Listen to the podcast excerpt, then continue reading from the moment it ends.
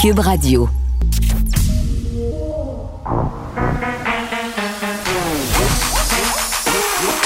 Elle a une opinion sur tous les sujets.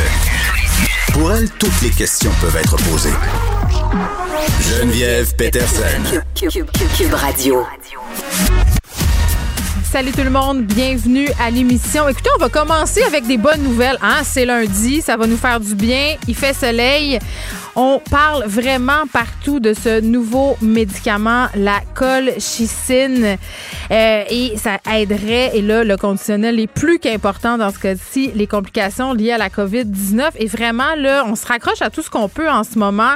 Et euh, je parlerai dans quelques instants avec un expert euh, en politique pharmaceutique. Est-ce qu'on devrait justement s'énerver le poil des jambes comme on se l'énerve en ce moment? parce que, bon, ça va avoir toutes sortes de conséquences hein, que cette découverte-là par l'Institut euh, de cardiologie. Est-ce que le prix de la colchicine va exploser? Est-ce que c'est si vrai que ça, que ça réduit les chances euh, euh, de contracter, si on veut, les complications liées à la COVID-19? Et je pense que c'est important de dire tout de suite qu'il n'y a pas un médicament en ce moment qui nous empêche de la pogner, la COVID-19. Là, ça, parce qu'on voit toutes sortes d'affaires le passer sur les médias sociaux. Hein? Et c'est pas parce que colchicine, ça rime avec hydrochloroquine et autres mots en in qu'il faut tout mettre ça dans le même panier. Il y avait beaucoup de gens mêlés en fin de semaine. Même moi, j'étais mêlée donc, on va démêler tout ça dans quelques instants, mais avant, on continue dans les bonnes nouvelles. Euh, ça fait plusieurs jours quand même que c'est relativement bas. Euh, par rapport à ce qu'on a connu ces dernières semaines, les cas. Et aujourd'hui, on en a 1203. Bon, encore au-dessus de la barre des 1000, mais on est loin des 2000, 2500 auxquels on était habitué il y a quelques semaines. C'est bon signe. Euh, évidemment, au niveau du gouvernement, on impute ça directement à la tenue de ce couvre-feu. Beaucoup de groupes disaient attendez un peu, là, euh, oui, il y a le couvre-feu, mais en même temps, on s'entend, là, on a fini euh, la période de Noël. Les étudiants étaient en vacances, les écoles étaient fermées. Donc, est-ce que la baisse des cas, ça serait pas plutôt tributaire de tout ça? Mais il y a quand même des endroits au Québec où on demande au gouvernement d'assouplir les règles. Et on verra tantôt avec Victor Henriquez, qui est gestionnaire d'image euh, et gestionnaire de crise aussi, si ça pourrait avoir un impact sur l'image du gouvernement, justement, que de ne pas décentraliser euh, cette gestion pandémique, c'est-à-dire de ne pas tenir compte de l'épidémiologie des cas euh, pour maintenir ou pas les mesures sanitaires. C'est bien clair que si moi j'habite à Sept-Îles, et que 7 cas par jour dans ma ville ou 3, là, ce sont des chiffres fictifs que je vous donne, c'est vraiment pour faire un exemple. Ben c'est bien entendu que je vais trouver ça pas mal injuste si je dois me conformer au même règlement sanitaire, par exemple, que les Montréalais, où il y a environ 700 cas par jour. Euh, je vais trouver ça plate de devoir peut-être respecter un couvre-feu et que tous mes commerces restent fermés. Donc, est-ce qu'on pourrait sauver quelques commerces dans des régions où ça se passe bien? Je pense que c'est légitime de se poser la question. Euh, Monsieur Legault, euh, puis on va revenir aussi tantôt avec Victor Henriquet sur cette campagne qui a eu lieu euh, tous ensemble pour aller mieux sur les médias sociaux, des ministres qui ont fait des photos d'eux en train de se divertir, de montrer peut-être comment on pouvait passer le temps avec la pandémie en sortant dehors avec leur famille. Ça a beaucoup fait jaser. Est-ce que c'est réussi ou c'est raté? cette campagne-là. On va se poser la question un peu plus tard. Et je reviens à M. Legault. Bon, participer à cette campagne-là, bien évidemment, on le voit dans une vidéo faire de la planche à neige bravo. J'étais quand même assez impressionnée. Je peux pas faire de l'âgisme, mais à son âge, faire de la planche, ça doit être quand même assez difficile pour les genoux. On, le voit dévaler une belle pente. À quand le compte TikTok de M. Legault, hein, pour aller parler aux jeunes, je pense qu'il pourrait l'envisager. Euh, M. Legault qui s'est adressé, entre guillemets, à la nation samedi, là, on le voit sur une photo euh, sur son compte Facebook, puis sur toutes ses plateformes par ailleurs. Euh, on s'imagine la petite mise en scène là, qui serait en train d'écrire son statut Facebook. En gros, il nous dit de nous gérer. Hein? Euh, il nous raconte qu'il reçoit beaucoup de témoignages de gens qui travaillent dans toutes sortes de milieux. Il sent qu'il y a beaucoup de frustration, de l'agressivité. Et là, euh, il va comme suit là, en disant Je comprends qu'on est tous à bout, mais je pense qu'il faudrait collectivement faire un peu attention les uns aux autres. Ça va servir à rien euh, de se battre, d'être agressif. Puis c'est vrai qu'on en voit vraiment là, de l'impatience, que ce soit dans les différents services à la clientèle ou à l'épicerie. Moi, c'est à peu près l'un des seuls endroits où je me rends, donc c'est là que j'en constate. Mais les gens sont impatients dans les rangées avec le personnel, les agents de sécurité. Euh, j'ai l'impression qu'on se venge un peu collectivement sur ces gens-là et ça, vraiment, euh, je pense que c'est vraiment peu souhaitable. Ça peut-être un lien avec l'ambiance générale. On peut le constater sur les médias sociaux. Collectivement, on se confronte un petit burn-out collectif. J'ai vu un article passer ces derniers jours, euh, c'était ça le titre, les Québécois en burn-out collectif. Ben, peut-être qu'on est en burn-out collectif et peut-être qu'il faudrait commencer à faire euh, une petite évaluation de conscience, à savoir comment on pourrait mieux se comporter les uns envers les autres, parce que là, là euh, ça fait dur pas mal. On s'en va tout de suite parler avec Marc-André Gagnon, qui est spécialiste des politiques pharmaceutiques à l'Université de Carleton. Monsieur Gagnon, bonjour. Bonjour. Bon, évidemment, on se parle de l'utilisation de la colchicine. Il n'y a pas de thé. Colchicine, je vais falloir apprendre à le dire euh, dans les prochains jours. J'ai bien l'impression que c'est un mot qu'on va répéter souvent. Donc, M. Gagnon, ce fameux médicament qui préviendrait les complications liées euh, à la COVID-19, puis c'est bien clair, on voit ça et on est tous heureux, on, est, on se réjouit de cette nouvelle. Euh, c'est une découverte qui pourrait aider à faire descendre le taux d'hospitalisation, surtout en ce moment. on a peur du nouveau variant, mais de quelle façon? Parce que c'est un médicament qui, euh, existe déjà, ça, M. Gagnon, la colchicine. Oui, en fait, c'est un des, plus vieux médicaments qu'on a. Ça, revient, ça remonte même avant Jésus-Christ. Euh, c'est un anti-inflammatoire qu'on utilise entre autres contre euh, la goutte. et, en fait, dès, il y a quelques mois, c'était donc l'équipe de, de Jean-Claude Tardif à Montréal simplement ont vu que ben, cet anti-inflammatoire-là, effectivement, avait un potentiel bénéfique au niveau de l'inflammation des poumons au moment de la COVID. Ils se sont dit, OK, on va commencer nos essais cliniques. Et là, on a eu les, résultats, et effectivement, c'est des résultats qui sont très emballants. Disons, c'est, c'est, euh, oh, faut encore confirmer et tout, mais les résultats préliminaires qu'on a font en sorte que on a peut-être ici, au niveau des traitements, c'est le premier traitement vraiment prometteur. On avait parlé de l'hydroxychloroquine, qui était aussi un autre vieux médicament à l'époque, mais mm. Euh, disons que les études avaient été assez bâclées et ça, ça reposait d'abord et avant tout sur euh, euh, notre volonté que ça fonctionne et non pas les résultats cliniques. Mais là, ici, c'est différent. L'étude clinique qui a été faite en bonne et due forme démontre euh, des résultats extrêmement encourageants. Mais M. Gagnon plusieurs affaires là-dedans. On parle de résultats encourageants, notamment. Euh, on a beaucoup, euh, c'est beaucoup concentré sur ce fameux 21 le 21% de moins de chances de développer des complications graves. L'Institut de cardiologie, quand même, qui a fait une sortie pour dire normalement, on sort pas nos résultats aussi vite. Euh, mais là, euh, on sentait le besoin d'alerter, si on veut, la communauté euh, scientifique internationale. Là, on est même allé jusqu'à dire, au niveau de l'Institut de cardiologie, que les médecins pouvaient dès lors commencer à le prescrire. moi, je suis confuse, là.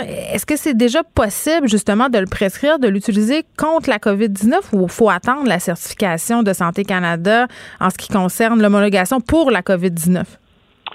Euh, en, fait, il faut comprendre les médicaments. On a euh, les, lorsqu'un médicament est déjà approuvé, il est en circulation.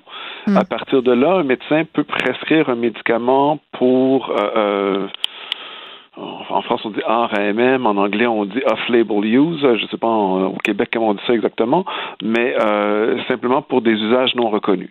Donc, à partir de là, un médecin peut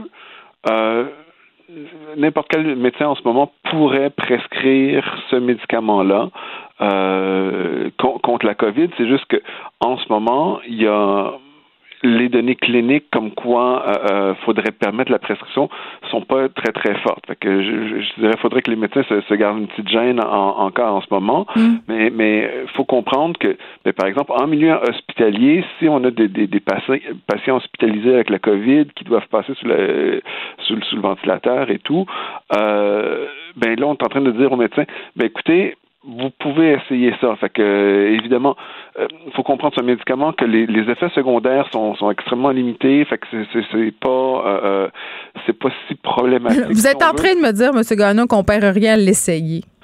C'est ça. C'est un peu, c'est un peu comme l'hydroxychloroquine à l'époque. C'est-à-dire que euh, finalement, les effets secondaires sont pas si dommageables que ça. Donc euh, là, dans l'incertitude, on aussi bien essayer, si on veut.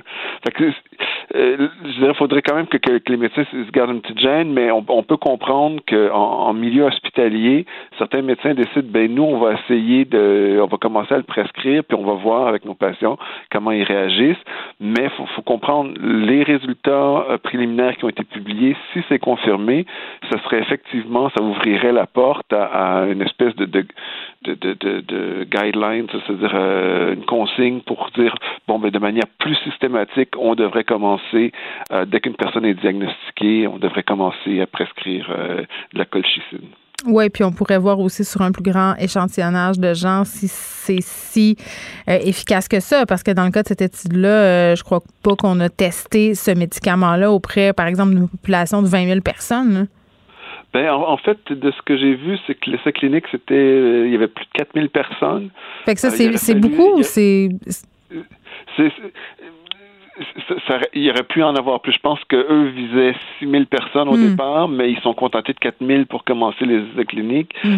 Euh, ce qui fait en sorte que statistiquement, on, a quand même un, bel échantillon. Si on avait eu des, euh, c'est-à-dire des différences qui étaient très mineures. Là. Oh, il y a peut-être 5% de moins. Là, on aurait poser plus de questions sur l'échantillonnage. Peut-être qu'avec un plus grand échantillon, euh, finalement, on aurait pu réduire la marge d'erreur, mieux voir. Mais là, étant donné que la différence est vraiment significative, c'est là, on est en train de dire il y a vraiment quelque chose ici là, qui, qui, est intéressant avec ce médicament-là. Ben, est-ce qu'on se réjouit trop vite, par contre? Parce que, euh, bon, là, vous vous rappelez comment on on, s'est lancé dans la course à l'hydroxychloroquine, quand même. Il y a eu une montée des prix, une course folle. Ça va être la même chose? Euh, euh, oui et non. Euh, euh, attention, l'hydroxychloroquine, c'était différent. Mm. On n'a jamais eu des, de, de, belles études cliniques telles que celle qui a été faite pour la colchicine.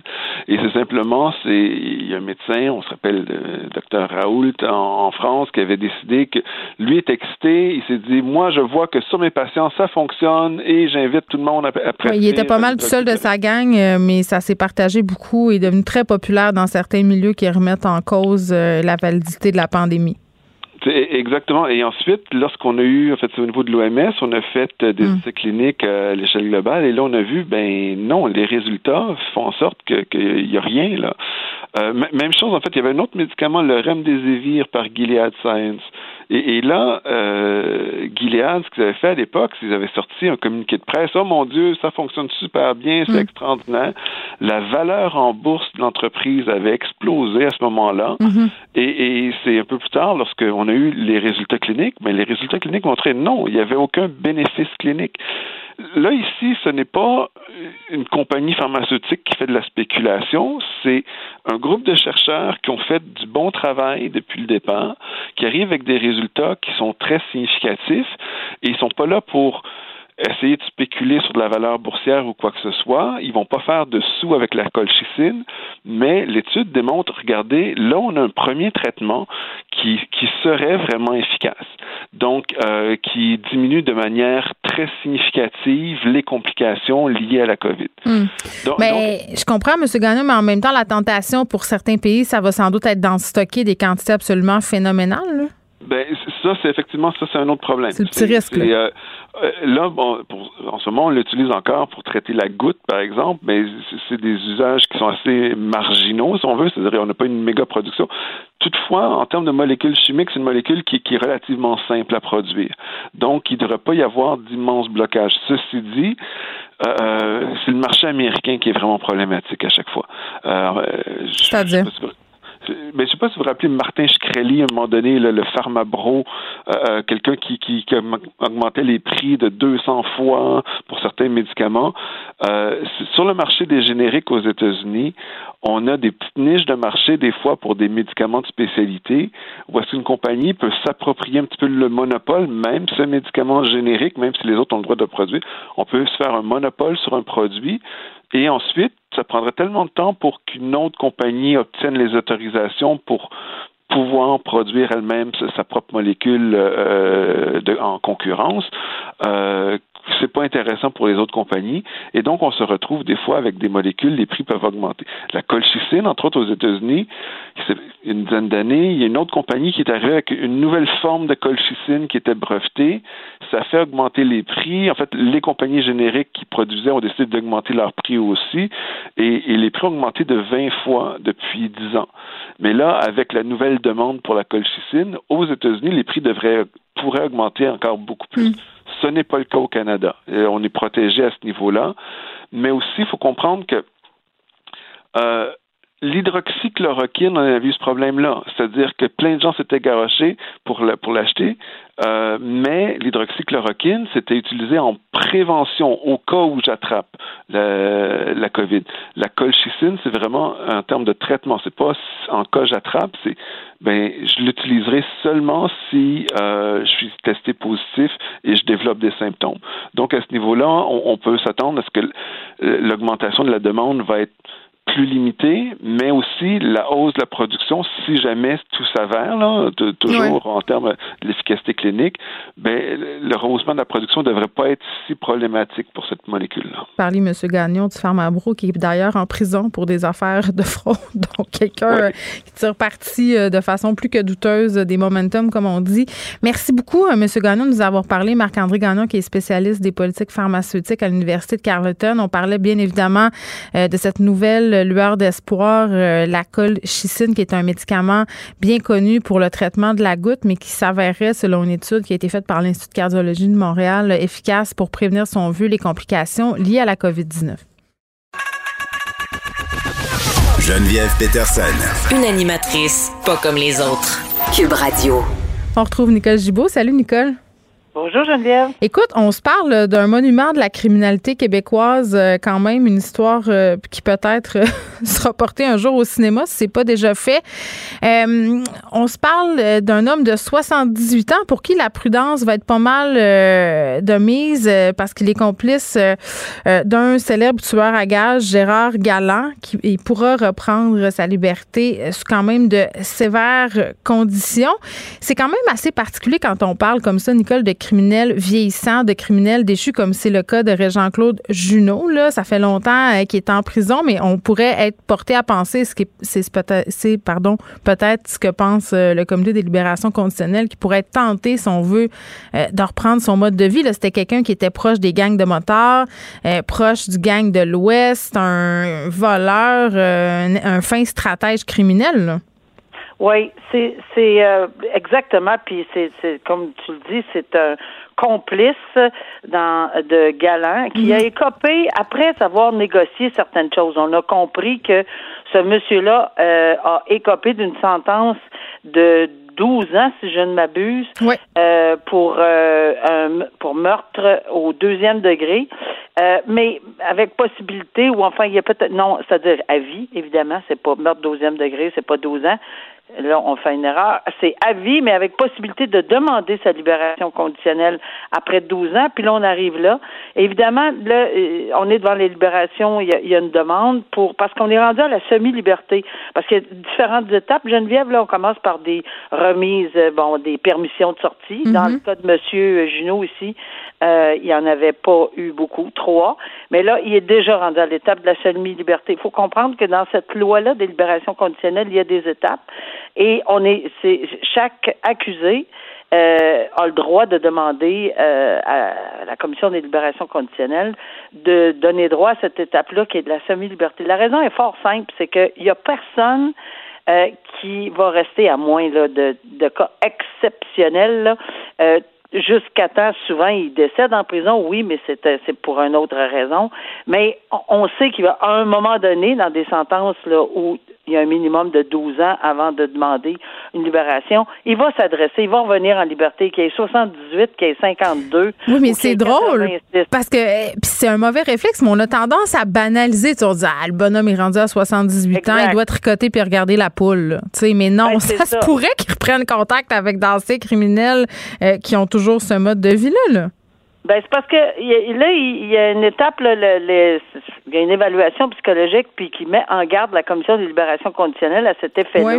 Que oui, il y avait une possibilité, même à 78 oui, rechute de consommation de cocaïne, même, qui a été évoquée. Il a besoin d'avoir un bon cœur, le monsieur. Bon, c'est ça. Il est peut-être très en forme encore, on n'a aucune idée, mais l'équipe de gestion, par contre, a nuancé le tout. L'équipe de gestion euh, des libérations euh, conditionnelles dit, écoutez, compte tenu de son âge et de son comportement, conformiste. Moi, ça me fait un petit peu sourire quand j'entends comportement conformiste. Je sais qu'il y en a qui ne le sont pas du tout, là, puis à ce moment-là, ils ont beaucoup une grande grosse côte à remonter pour les libérations conditionnelles.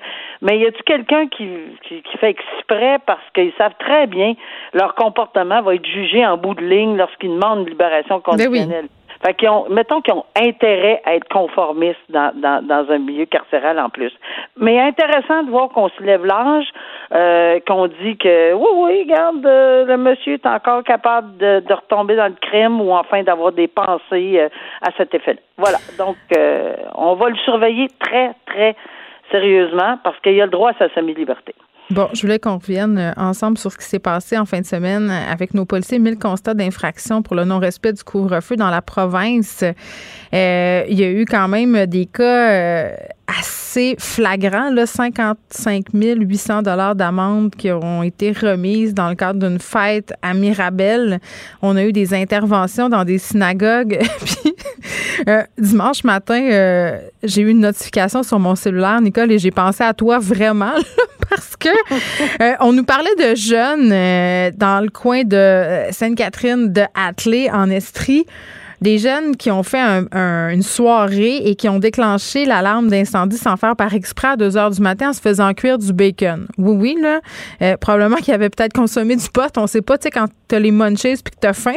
Mais 2 heures du matin, décide de se faire cuire du bacon. La police débarque. 20 000 euh, à ces jeunes-là qui vont sans doute s'en souvenir toute leur vie. Mais euh, quand même, force est d'admettre que même si la majorité des Québécois respectent le couvre-feu, il y a quand même des gens bien décidés à se réunir, à faire le party et les contraventions vont bon train.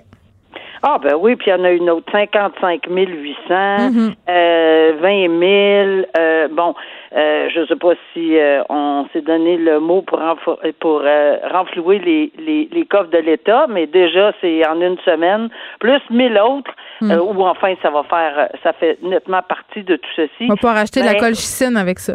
Ben, exact. Alors, non, mais dans les circonstances, on voit très bien que, puis tu sais, c'est assez, euh, c'est assez drôle comme situation, drôle et pas drôle là. Mais évidemment, de décider de se faire cuire du bacon. Ils sont juste niaiseux de A à Z. là. Tu sais, c'est ça qui se passe. Les, ils voulaient plus. Oh non, là, ils voulaient pas laisser rentrer les, les pompiers parce qu'évidemment, les pompiers sont arrivés, puis c'est leur devoir d'agir. Mais ils ont bien vu. Mais là, les jeunes pensent quoi, là? Qui, qui vont laisser ça aller, qu'il y a une quinzaine, vingtaine, trentaine de personnes dans un, une maison? Il y a les policiers, là, ils, ils, ont des techniques pas mal un petit peu plus aiguisées que, que les gens qui pensent qu'ils vont se sauver par la porte d'en arrière. On sait qu'il y a une porte d'en arrière, on sait qu'il y a une porte d'en avant. Puis c'est bien évident qu'on va encercler les édifices. Puis là, on donne des contraventions. Hmm. Euh, on dérange tout le monde. Les pompiers, ben, les, pompiers, c'est une chose. S'il y avait eu un feu, puis effectivement, on a le droit de faire cuire du bacon à 2 heures du matin. Là. Mais juste, t'es dans ta bulle familiale. exact. Alors, dans, dans des conditions comme ça, euh, on a dérangé vraiment plusieurs personnes pour admettre en bout de ligne, c'est vrai, c'était pas une bonne idée. Oui, puis dans les communautés assidiques où on a eu des rassemblements, ça, c'est un petit peu plus délicat. Là. Semblerait-il que les consignes avaient été mal comprises là, parce que on se rappelle qu'il y a eu un décret, je pense c'est vendredi, là, où on autorisait les rassemblements religieux, 10 personnes. Euh, s'il y avait une porte, mais là, il fallait que la porte donne directement sur le lieu de culte. Autrement dit, si tu circulais dans un édifice, tu ne pouvais pas être plus que 10. Et là, on a invoqué euh, avoir mal compris euh, ces consignes-là pour les communautés dont, dont, en fait, on parle aujourd'hui, là, qui se sont rassemblées. mais quand même euh, qui aurait chargé des policiers, qui aurait invectivé des policiers. Donc vraiment une situation tendue là, puis à cause très tendue. ben très oui. tendue, c'est toujours délicat dans ces circonstances-là. On en convient, excepté qu'à un moment donné, euh, je pense qu'on a entendu euh, la vice-première ministre et, tout le monde dire, regardez là, les mesures, c'est pour tout le monde. Parce qu'il y a eu des cas dans des écoles religieuses, il y a eu des cas dans des rassemblements, des synagogues. tu sais, puis je comprends à un moment donné la liberté de culte et puis souvent on a l'impression aussi que la communauté acidique demande des exceptions et ça, ça rend les gens impatients. je te dirais, Geneviève, que pour, pour les policiers en question qui ont, un travail, c'est énorme. il n'y a pas d'exception en ce moment. Là. Tout le monde, même affaire. Alors, à ce moment-là, il n'y a pas d'exception non plus. C'est pas parce qu'on comprend pas ou qu'on a mal compris une règle qu'on prenne, qu'on conteste, ça va pacifiquement pousser que ça soit d'un côté comme de l'autre, là, euh, mais ici on parle de voie de fait. Oui, on a, j'ai entendu dire qu'il y avait effectivement possibilité de déposer des accusations ou c'est déjà fait. Alors euh, ça non plus, c'est pas apprécié et c'est pas acceptable. Mais ça aide pas non plus l'image de la communauté. Moi, c'est ce que je trouve. Donc, je trouve ça assez déplorable. devraient euh, faire tout en leur pouvoir pour bien comprendre les consignes, les respecter, parce que ça rejaillit sur l'ensemble des Juifs acidiques et ça nuit aux relations avec le voisinage avec l'ensemble des autres Québécois. Donc ça, je trouve ça quand même assez déplorable. Euh, on se parle de cette ex-policière qui est accusée de maltraitance, Nicole, une histoire quand même assez sordide. Euh, euh, puis je veux juste dire, là, elle est accusée de maltraitance, mais elle n'a pas commis les gestes comme policière non, non, euh, non, non, on n'est pas là. là. C'est ça, c'était une. Pas là, bien de le soulever. C'était une femme qui était en position d'aidante naturelle, c'est ce que je comprends. Là. Elle aidait un homme avec une déficience intellectuelle et vraiment, euh, toutes ces années où elle a été sous sa garde, à cette femme-là, son nom c'est Daniel Guénette, euh, il aurait été vraiment maltraité, mal nourri. D'ailleurs, il pesait seulement 50 kilos lorsqu'il a été secouru, souffrait euh, d'hypothermie. On parle d'un homme qui a été enfermé dans une chambre, qui n'a pas été sorti à l'extérieur, qui vivait, pour ainsi dire, comme un animal. Mais j'ai envie de dire, Nicole, qu'on traite même pas un animal comme ça. Non, pas du tout. Puis moi, je vais, je vais d'emblée, d'entrée de jeu là, euh, c'est tout le temps désolant. Évidemment, on, a souvent les euh, les exemples de d'enfants mineurs tout petits maltraités, etc. Puis mm. oui, mais là ici, on parle d'un adulte. Évidemment, on sait que cet adulte-là euh, était très, très vulnérable parce que oui, euh, cette personne euh, était euh, le représentant légal de ce majeur qui avait été déclaré inapte. Mm. Et euh, puis on a de, les gens qui, qui, qui, sont des représentants comme ça selon la cour là, et, et le code civil, on, il y a des responsabilités. Mais les obligations là, tu dois tu dois veiller à ce que la personne soit hébergée de façon adéquate, la nourrir de façon adéquate, euh, puis cette personne là de façon adéquate, euh, s'en occuper, bon, etc. Tout ce qui s'ensuit d'un être humain naturel, mais ici il est en position de vulnérabilité. C'est très très triste de lire cette histoire là. Et évidemment euh, même si on en est au début, qu'il y a une présomption d'innocence ancrée, on comprend ça. C'est, c'est qu'il y a quelque chose qui s'est passé là, de toute évidence, puis mm. il va falloir aller euh, soulever les pierres pour savoir exactement pourquoi et comment, dans, dans, quelles circonstances, parce que c'est, vraiment euh, très difficile à lire comme texte là, sur la maltraitance de cette personne-là. Mais Nicole, dis-moi, est-ce que ça fait une différence le fait que cette femme-là ait été policière? Ben, je vais te dire que si elle était trouvée coupable, je suis convaincue, et je dis bien si avec un grand, grand S, si elle est mm. trouvée coupable de tous ces chefs d'accusation, c'est sûr qu'à un moment donné, on va euh, il y a peut-être il y a quelque chose qui s'est passé dans sa tête, mais on va peut-être revenir sur le fait que parce que quand on demande un rapport présententiel, mm ben, présententiel, c'est pour évidemment connaître le passé euh, de, de la personne, parce qu'on n'est pas supposé connaître, on ne sait pas d'emblée qui on, à qui on fait face devant nous comme, comme juge. Alors, on va demander eh, puis on va s'en servir. On va dire, en même temps, on ne pouvait pas, pas savoir euh, ce qu'elle faisait. Ben, là. pas, exact, exact. On va se servir de ces principes-là qu'on va transposer dans des représentations si elle est trouvée coupable, évidemment, mais oui, c'est certain. Là. Souvent, on entend des représentations sur sentence pour pour pour des gens qui qui qui, qui ont des positions où ils sont. Faut faut qu'on ait les, les pattes blanches, plus blanches, là, tu sais, que n'importe qui. Ça sera un cas ici si jamais elle était évidemment trouvée coupable de tous ces chefs-là. Très bien, Nicole. À demain. À demain. Merci. Bye. Vous écoutez Geneviève Peterson. Cube Radio. On va discuter de l'effet du couvre-feu sur l'industrie du travail du sexe. Il y avait un texte dans le journal de Montréal et sur TVA Nouvelle à ce sujet-là où on nous disait que les conditions de vie, de travail des travailleurs travailleuses du sexe étaient lourdement dégradées suite à la pandémie, ce qui n'est pas tellement euh, surprenant, mais aussi euh, on va discuter de la question euh, des personnes itinérantes avec Ghislain Vallière, qui est porte-parole du service de police de Longueuil. Monsieur Vallière, bonjour. Bonjour, ça va bien? Euh, oui, ça va bien. Écoutez, euh, évidemment, je pense que tout le monde a été interpellé par ce texte euh, dans le journal de Montréal où on parle un peu de la situation des travailleurs du sexe. Puis là, d'ailleurs, je ne sais plus comment les appeler, M. Vallière. Est-ce qu'il faut qu'on les appelle les travailleurs du sexe, les personnes exploitées sexuellement? on dirait que personne s'entend là-dessus, mais là, je vais les appeler travailleurs du sexe pour les biens de cette entrevue. ce qu'on apprend dans ce texte-là, c'est pas surprenant, malheureusement. On apprend que les contraintes de travailler en pleine pandémie, eh bien, euh, ça fait que les personnes qui travaillent dans l'industrie du sexe, elles sont plus que jamais exposées aux dangers du métier. Majoritairement, euh, ce sont des femmes. Et là, M. Vallière, on le sait, on en a déjà parlé ensemble à plusieurs reprises. La situation des travailleuses du sexe, c'est déjà pas facile en temps normal dans bien des cas. Et là, avec la pandémie, vraiment, c'est pire, on le voit. Là. Mais c'est intéressant que vous ayez commencé à vous poser la question est-ce qu'on devrait les appeler travailleuses du sexe? Si elles étaient des travailleuses du sexe, comme certains euh, organismes tendent à vouloir le prétendre, hmm. bien elles auraient le droit à la PCU ce qui n'est pas le cas, parce que ce sont des revenus non déclarés. Également, euh, tout, tout, ce qui est des normes du travail, la protection n'est pas là. Donc, ça, ça part justement de ce fait-là. En fait, c'est de l'exploitation parce que, euh, je veux dire, qui peut vouloir accepter vivre dans des conditions euh, de stress comme en ce moment, là, actuellement? Ce qu'on sait, c'est que contrairement à l'ensemble de la population, ce sont souvent cette, euh, avec l'itinérance, ce sont les femmes exploitées qui sont les plus affectées parce qu'il y a eu une étude qui a été faite à travers le Canada.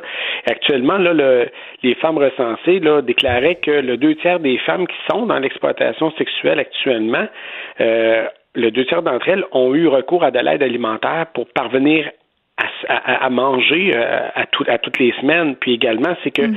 plus loin que ça, parce que la moitié d'entre elles ont dû emprunter de l'argent pour payer les factures, euh, etc. Et ce qu'on sait, c'est que euh, une 30, 30 33% d'entre elles ne parviennent même pas à payer le loyer adéquatement. Hmm. Donc là, se place en situation de précarité extrême. Le stress augmente et j'étais justement en lien euh, avec une jeune femme qui malheureusement doit euh, encore euh, trouver pour se pour subvenir à ses besoins, doit avoir recours à, la prostitution. Et hmm. ce qu'elle m'expliquait, c'est que le jour, c'est très difficile d'avoir des gens qui sont disponibles comme clients, mais en plus, ils négocient de plus en plus les prix car ils savent que les femmes sont en situation de précarité. Et euh, qui plus est, c'est qu'avec le couvre-feu, ben, ça leur réduit la plage horaire de travail. Et, ça devient difficile d'aller dans les hôtels, dans les hmm. motels, parce qu'il y a de moins en moins de clients, donc tu te fais remarquer de plus en plus comme euh, comme étant identifié à de l'exploitation sexuelle, de la prostitution. Hmm. Donc, ces femmes-là sont dans une précarité extrême.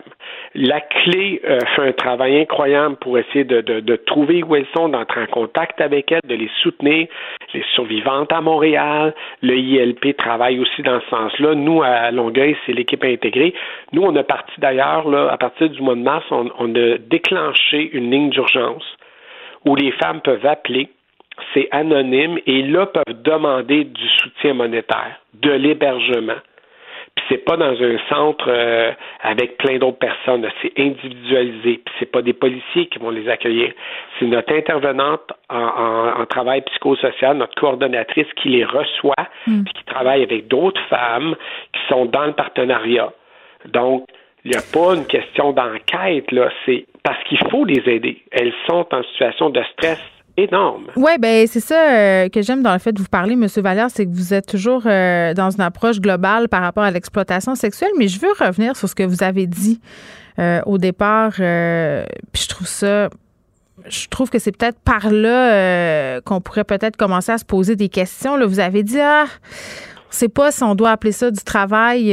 vous l'avez dit, ces femmes-là n'ont pas la PCU parce que c'est pas déclaré, ce travail-là. Vous pensez pas que si on, on déstigmatisait un peu tout ça, si on normalisait un peu tout ça, ces femmes-là, justement, pourraient en venir à déclarer leurs revenus. Donc, ça serait moins dangereux pour elles de pratiquer leur métier, ne devraient pas s'exposer à un risque, euh, seraient moins dans la précarité? Parce que, dans le fond, le problème dont on parle depuis le début, c'est le fait euh, qu'elles sont dans la clandestinité. Donc, ça les expose. En fait, euh, les pays qui l'ont légalisé, comme vous le proposez là, dans, la, suggestion que vous faites, mm. euh, c'est le contraire. La violence a augmenté parce que le crime organisé maintenant a une liste accessible de qui sont toutes ces femmes. Ensuite de ça, c'est que euh, les femmes dans la population en général sont euh, plus perçus davantage comme des objets par les hommes, parce que là, toute l'éducation de l'homme passe par le fait de dire, écoute, tu peux te payer une femme comme tu le veux à la pièce, et se met à regarder l'ensemble des femmes un peu sur cet angle-là. Ça, c'est le danger de vouloir aller vers ça. Puis il y a beaucoup de gens qui le nient, parce que ça fait l'affaire de l'industrie du sexe de le nier, mais les pays qui sont allés vers ça le disent, c'est un constat d'échec, malheureusement.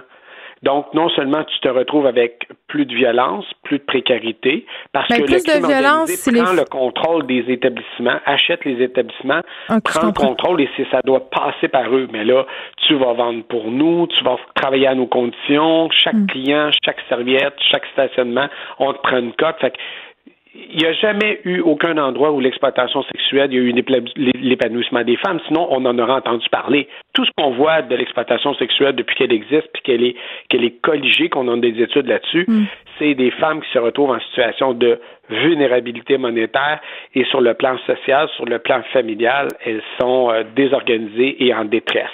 Et les, ça, c'est sans parler des chocs post-traumatiques, parce que vous, Ouais. que- que- on entend souvent des femmes dire je le fais, c'est une base volontaire. Mais lorsqu'elles se sortent, elles disent écoute, j'étais dans le déni. Et là, les chocs post-traumatiques, elles le vivent toutes, là. J'ai jamais croisé une femme dans l'exploitation avec lesquelles j'ai eu la chance de parler qui me disait écoute, ça a toujours été des moments de joie et de bonheur comme euh, quelqu'un qui peut travailler euh, dans une, euh, une école Mais ou on s'entend que c'est pas un travail là, comme un autre, là. ça c'est bien évident. Là, on a un nombre record de femmes qui travaillent dans l'industrie du sexe qui auraient entrepris une orientation depuis le début de la pandémie, mais Mhm. abandonnent parce qu'il n'y a pas de soutien. Ben, c'est pour ça que nous, on l'a mis en branle, notre Ouais. service. Parce qu'on le savait que ça allait sûrement, et ça a pris que quelques jours pour qu'on le mette en place, parce qu'on on le voyait c'est clair que c'est ça qui allait arriver. Euh, par contre, elles- il ne faut pas qu'elles abandonnent et qu'elles continuent à appeler. Elles peuvent appeler à la clé, elles peuvent appeler chez nous au SPAL, elles peuvent appeler au SPVM, à Laval, dépendamment de la région où elles sont. Chaque région ont une structure qui peut prendre en main. Par contre, étonnamment, ce qu'on constate, malheureusement, pour plusieurs d'entre elles, pas, pas toutes, mais plusieurs d'entre elles ont été institutionnalisées. Donc, euh, Elles se méfient de la police? de jeunesse euh, et le système judiciaire. Et Mm. souvent, le couvre-feu, le fait de devoir être dans des ressources euh, avec d'autres euh, personnes qui sont confinées, euh, ça devient étouffant. Nous, ce qu'on constate, c'est que malheureusement, beaucoup d'entre elles vont en- en- entamer le processus, mais c'est plus difficile qu'en temps normal. Ça, ça exige encore plus de courage. Par contre, on est là et on les soutient, ça c'est clair. On les abandonne pas. Il y a beaucoup de soutien. Il y a, il y a- il y a quand même là où il y a peut-être un manque, c'est qu'on aurait peut-être aimé qu'elles puissent honnêtement nous dire je j'ai été victime de l'exploitation sexuelle, maintenant je suis sans revenu et qu'on ait une mesure là-dessus. Ben oui. Actuellement, il y a, un- il y a peut-être un vide sur le plan politique là-dessus. Là. Euh, je dis pas que c'est simple à régler, là, je vous le dis, c'est pas simple à régler d'un d'un coup de baguette magique, mais peut-être qu'on aurait pu à tout le moins demander à des gens de terrain comment pouvons-nous trouver une solution pour ces femmes-là? Puis je suis persuadé qu'en en- en groupe, on, on- on- on parviendrait. Mais à tout le moins, euh, les corps de police euh, un peu partout au Québec euh, et les organismes euh, se sont rencontrés et se sont concertés et on sont arrivés avec des pistes de solutions à tout le moins pour gérer l'urgence. Monsieur Vallière, depuis les derniers mois, vous travaillez surtout sur la question de l'itinérance, puis le travail des policiers avec cette clientèle-là a beaucoup fait l'objet de discussions là, depuis la mise en place de ce fameux couvre-feu. Qu'est-ce que vous pouvez nous dire là-dessus? Mais ce qu'on remarque actuellement, je vous dirais, depuis les deux, trois dernières semaines, on le voyait s'installer depuis euh, quand est arrivé là, les, les temps plus frais, donc octobre. Euh, les gars sont obligés, parce que je dis les gars parce que majoritairement ce sont des hommes, là, euh, ils sont tout le monde confiné à un même endroit, euh, non, ne peuvent plus sortir maintenant le soir, la nuit. Donc, ça devient très étouffant. Ça met une pression. Vous savez, même dans les cellules euh, familiales, là, comme la mienne, comme la vôtre, on le sent là, qu'entre nous, c'est un peu plus difficile. Oui, il y a de la tension On- dans l'air. on peut pas aller au cinéma, on peut pas aller jouer au hockey, euh, on peut pas aller prendre une bière avec notre copine, euh, ventiler quelque part. Il n'y a plus de lieu pour évacuer. Donc là, on, on est dans nos cellules, tout le monde fermé, confiné. Alors imaginez quand vous êtes dans une ressource avec un paquet de gens qui ont pour un certain nombre d'entre eux, pour pas dire plusieurs d'entre eux, des problèmes de santé mentale mm-hmm. ou des problèmes de sociabilité, ben ça explose. Là, ce qu'on voit dans la dernière semaine, nous, dans nos centres euh, en itinérance, c'est qu'on voit de plus en plus d'accrochages entre les gars, voire même parfois des bagarres. Donc, plus de déplacements policiers, ça met une pression sur les policiers euh, qui doivent gérer ça. Donc, tout s'accumule et les intervenants. Je vous le dis, là, j'ai une pensée et un bon mot pour tous nos intervenants dans les Oldbury Mission, dans les haltes du coin, dans, mm. dans tous ces endroits-là, parce que c'est difficile. Les gars sont, sont plus compliqués à gérer qu'auparavant.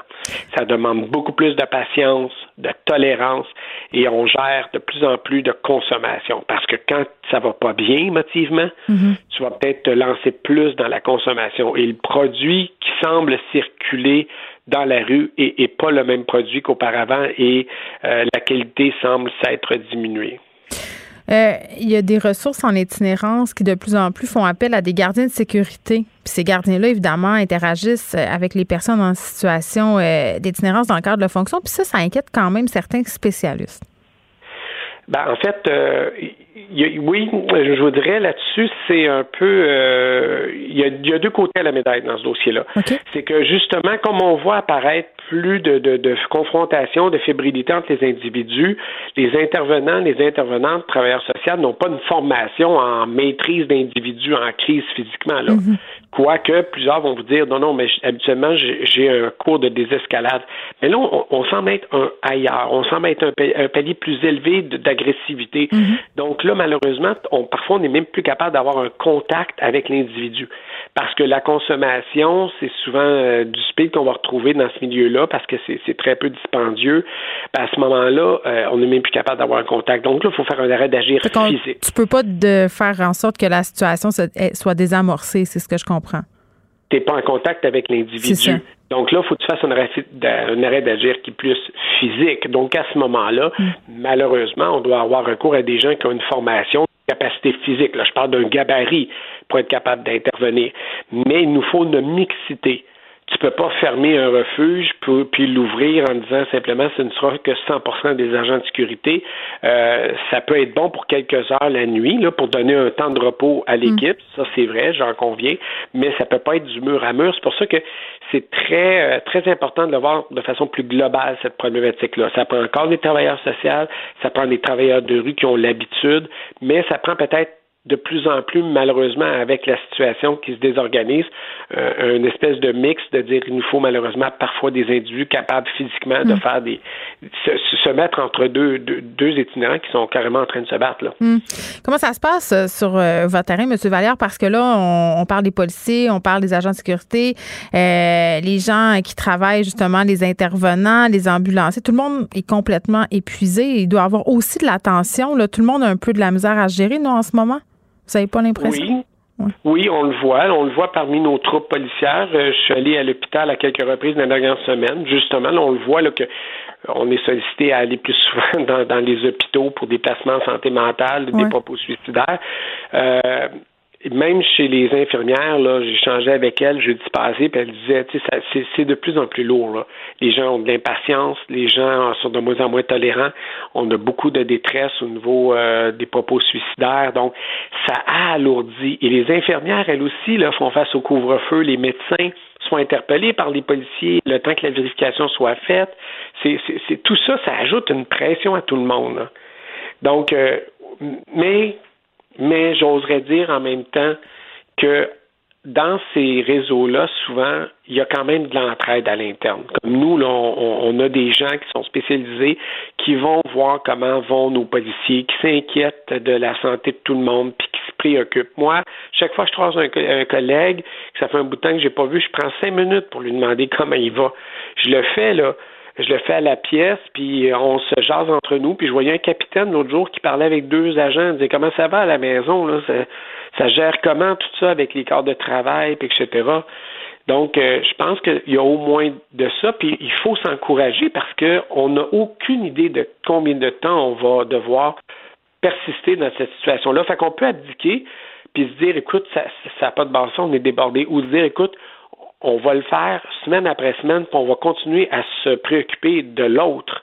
Hmm. Et c'est comme ça, je pense qu'on va pouvoir s'en sortir à long terme. C'est de ne pas abandonner les collègues de travail. Eux vont nous appuyer, puis c'est tout le monde ensemble qu'on va supporter. Puis il faut surtout pas euh, croire qu'on peut s'improviser travailleurs sociaux ou travailleurs de rue dans ces situations-là. Ça, c'est clair. Fait qu'ils ils jouent un rôle très important. Les travailleurs de rue, plus que jamais, sont ceux qui peuvent se promener, vont dans des endroits où, exemple, nous, les policiers, on ne peut pas toujours aller. Mm-hmm. Ils vont dans des zones où on ne peut pas aller. Et, mais là, l'important par la suite, c'est de communiquer entre nous se transmettre l'information.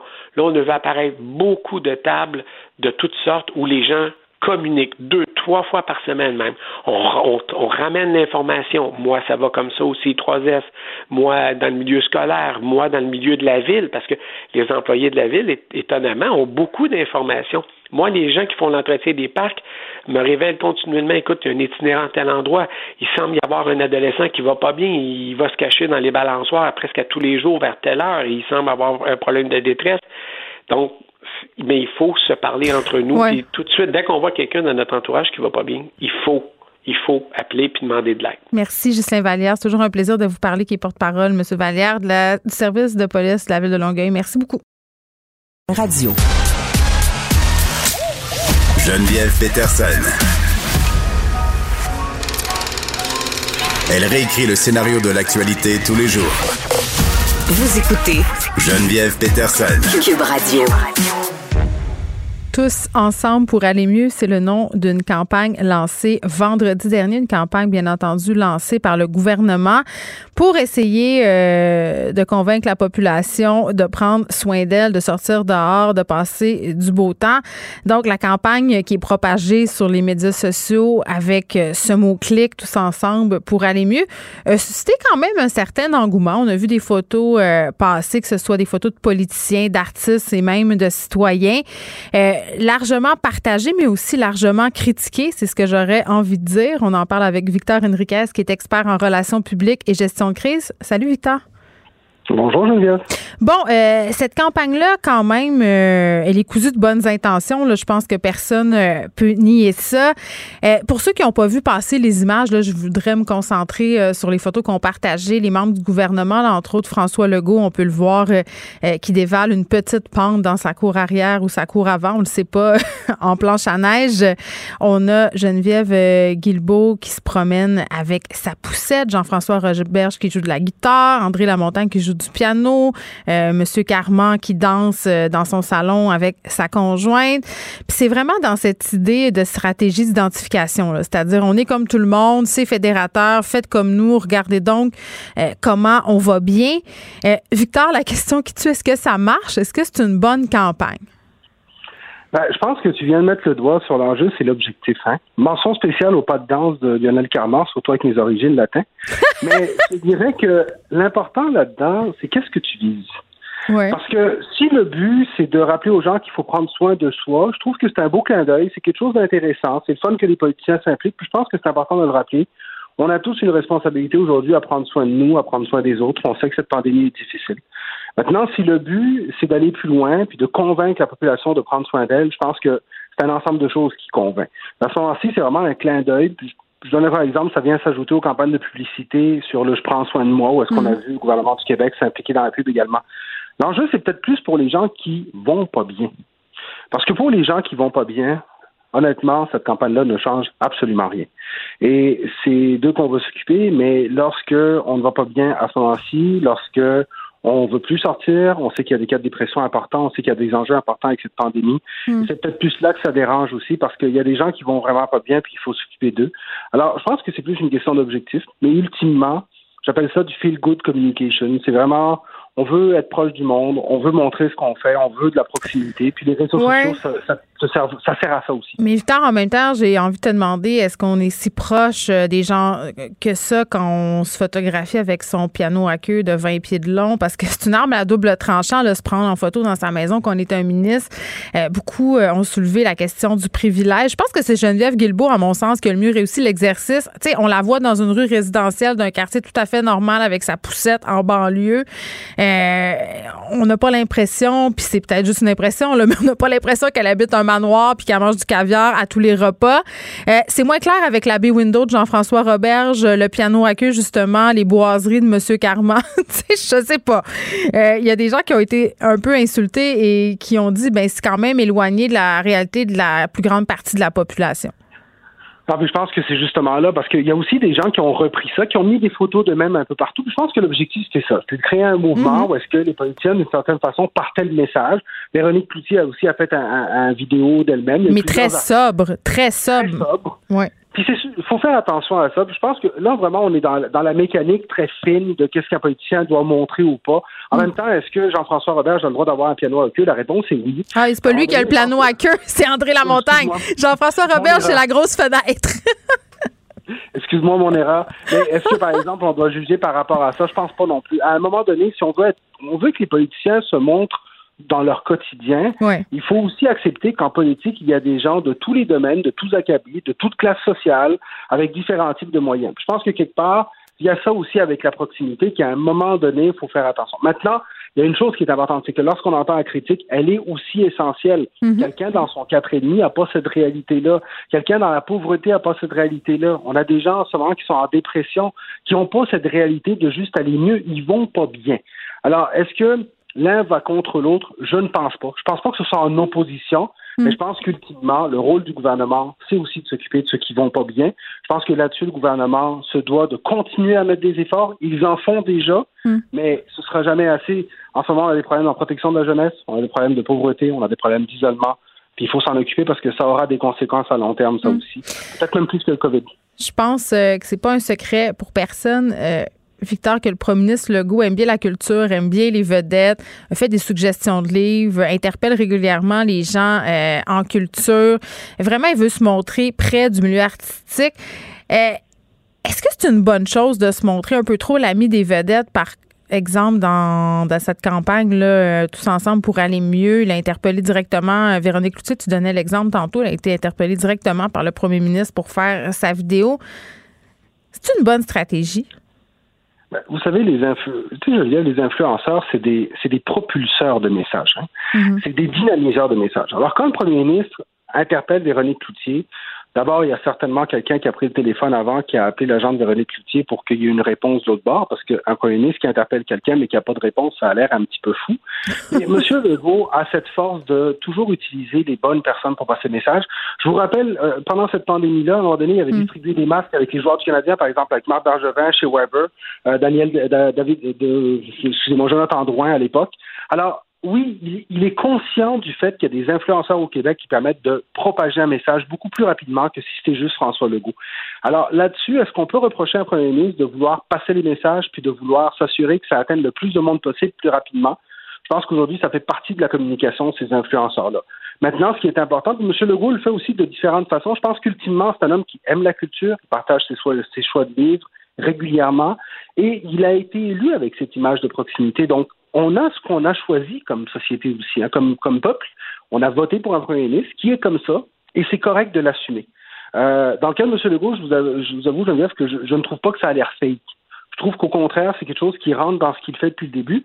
Et est-ce que dans cette pandémie, on peut lui reprocher de vouloir multiplier le message? Puis il l'a fait pour beaucoup d'autres choses. Il l'a fait pour le confinement. Il a utilisé les artistes à bon escient régulièrement. Parce qu'ultimement, on sait que ça a un effet.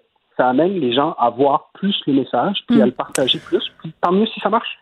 On prend un petit peu de temps, si ça ne dérange pas, euh, Victor, pour parler euh, de la décentralisation des mesures sanitaires. il y a plusieurs régions qui interpellent le gouvernement en disant, écoutez, si au-delà du 8 février, vous prolongez les mesures, que ce soit le couvre-feu ou la fermeture de tous les commerces euh, jugés non essentiels, ben nous, on trouve pas ça juste. Puis c'est vrai que quand on se dit, écoutez, il y a des endroits où on a 50 cas par jour et on demande que tout ça se poursuive, alors qu'à Montréal, par exemple, on a 700 cas, ça peut avoir l'air inéquitable. Là, si le gouvernement va de l'avant avec les mêmes mesures pour tous, comment ça pourrait affecter son image? Ben, moi, je m'attends à ce que le couvre-feu, ça s'en aille, ça reste comme ça, puis qu'on ne bouge pas. Ah oui, on va aller en prolongation, ça c'est sûr. On va aller en prolongation, d'après moi, jusqu'à après la semaine de relâche, parce que la semaine de relâche va être critique.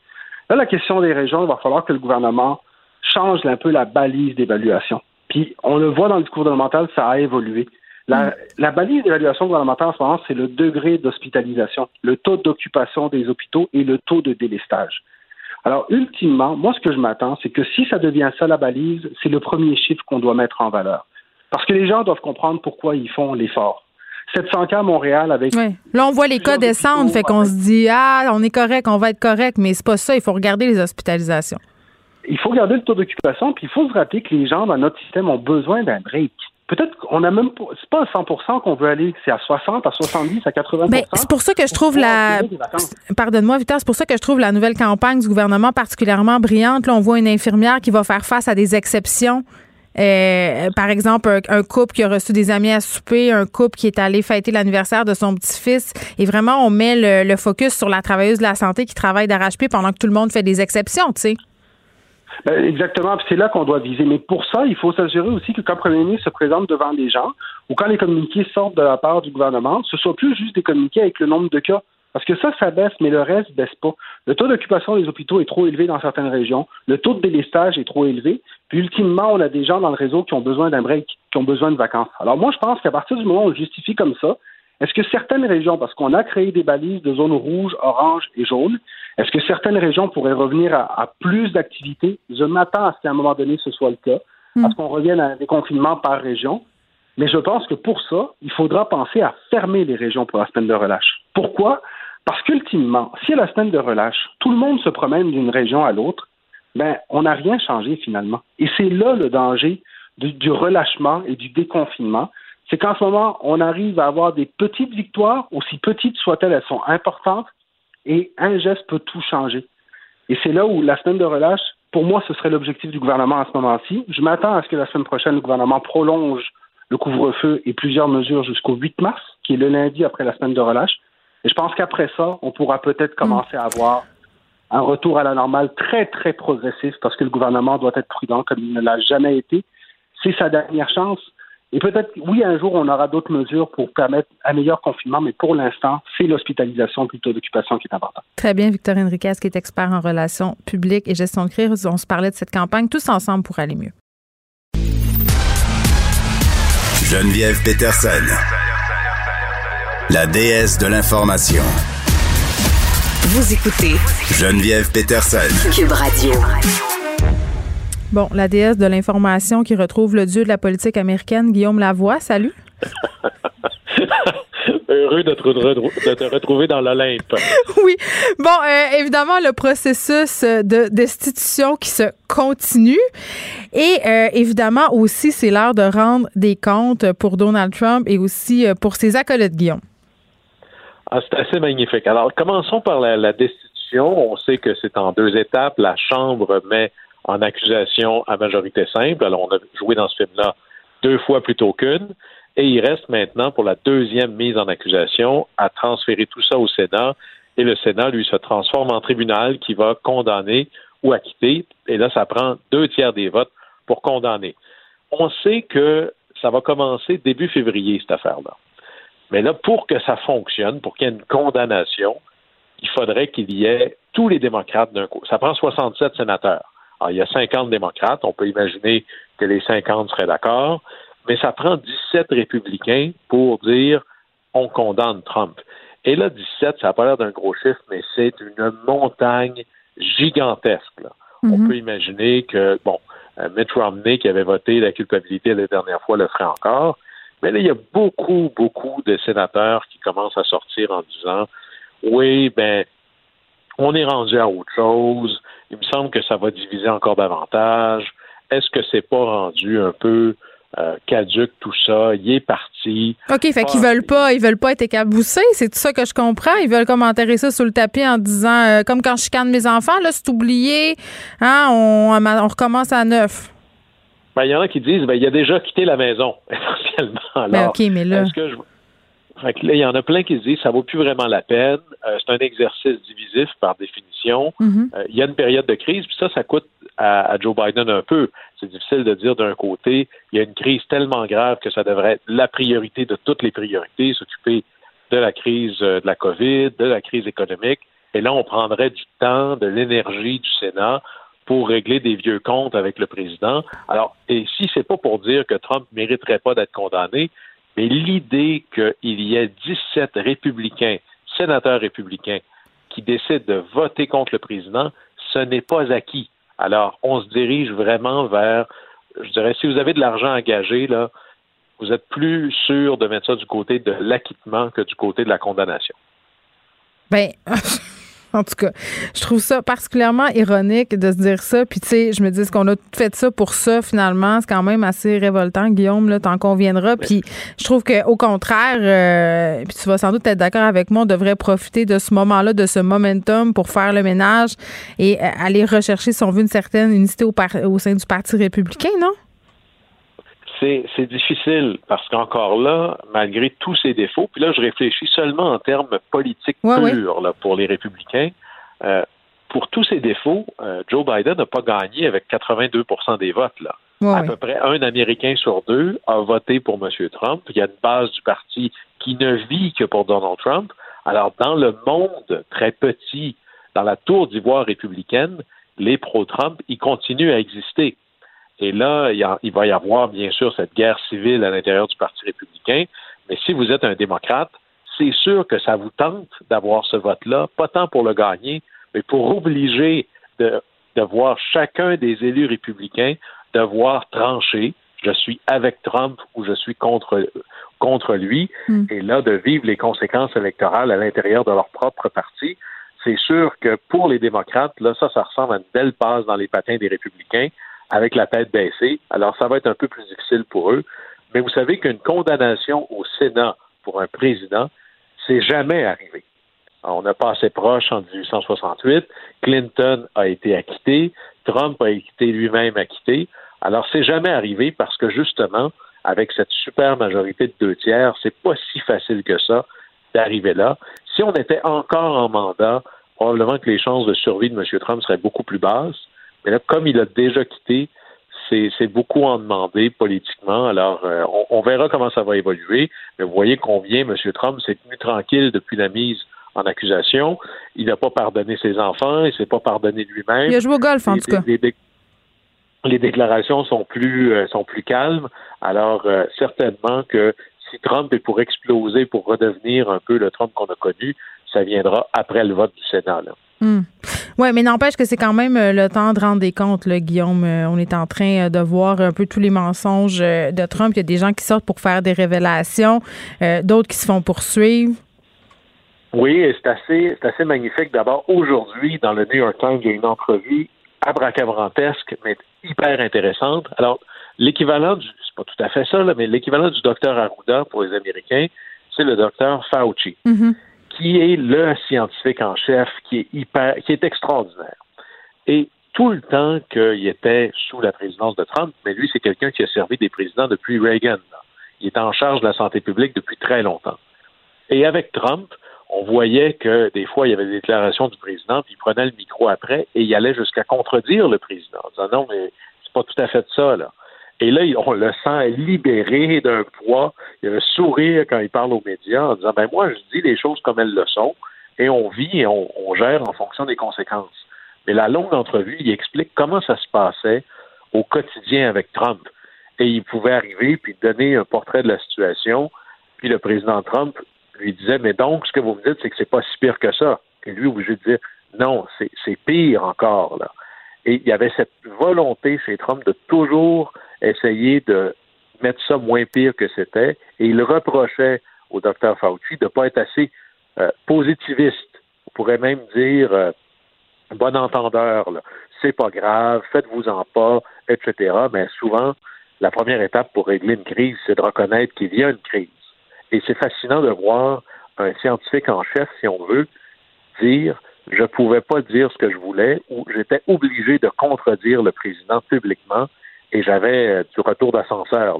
C'était pas agréable tous les jours. Alors, c'est assez fascinant de voir comment l'air de la vérité était étouffé. Et là, il commence à y avoir des choses où on pourrait dire que la gravité commence à faire son œuvre. Tout ce qui monte finit par redescendre.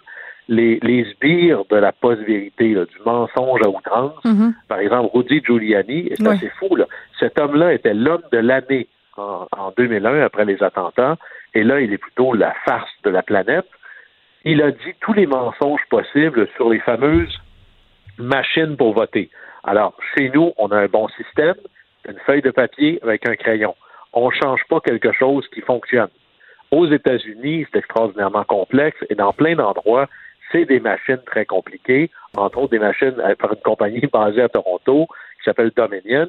Et là, vous avez eu les avocats de Trump, dont Giuliani, aller de, déclarations mensongères du style ces machines-là étaient contrôlées par des éléments étrangers, des gens qui voulaient que Biden gagne, des éléments russes ou encore pire, contrôlés via le Venezuela, un pays, qui n'arrive même pas à se nourrir lui-même.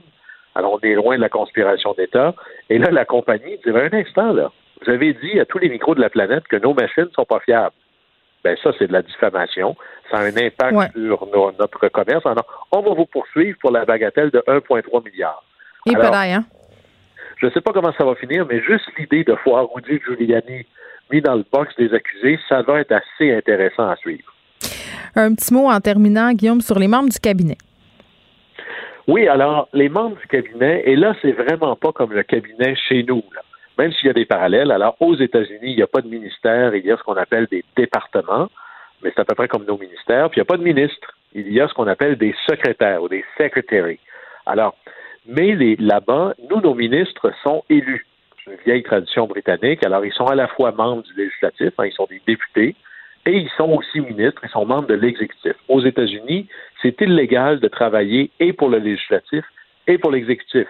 Tous les pouvoirs de l'exécutif appartiennent à une seule personne, le président. Et lui décide de prendre, parmi toute la population américaine, des gens pour être ses ministres, si on veut. Il les nomme, il peut prendre qui il veut, il faut qu'ils soient approuvés par un vote au Sénat. Alors, ils sont comme les juges, moi je nomme un tel, et il doit être confirmé par le Sénat. Et là-dessus, dans les noms des départements, il y en a qui sont d'une évidence évidente. On sait ce qu'ils font. Hein, le département du transport, le département de l'éducation, département euh, de la santé, etc., euh, etc. Et il y en a que c'est des noms typiques qui n'existent qu'en parlance américaine. Exemple, le département d'État. Qu'est-ce que ça mange en hiver, ça? Ben, ça, c'est le ministère des Affaires étrangères. Puis là, ben, par exemple, les secrétaires d'État, une très connue, était, ou M. Kissinger était un secrétaire d'État, Mme Hillary Clinton était une secrétaire d'État. Alors. Mme Hillary Clinton, quand elle rencontre son homologue canadien, c'est le ministre des Affaires étrangères. Il y a euh, le secrétaire de l'Intérieur. Mais là, c'est pas l'intérieur à la française, là, la police, c'est les terres fédérales, les parcs, les ressources naturelles, ces trucs-là. Et le, celui qui a le moins de, d'évidence avec nous, c'est quand on dit l'Attorney General, le AG. Ça, en gros, c'est le procureur général de l'administration, c'est le ministre de la Justice.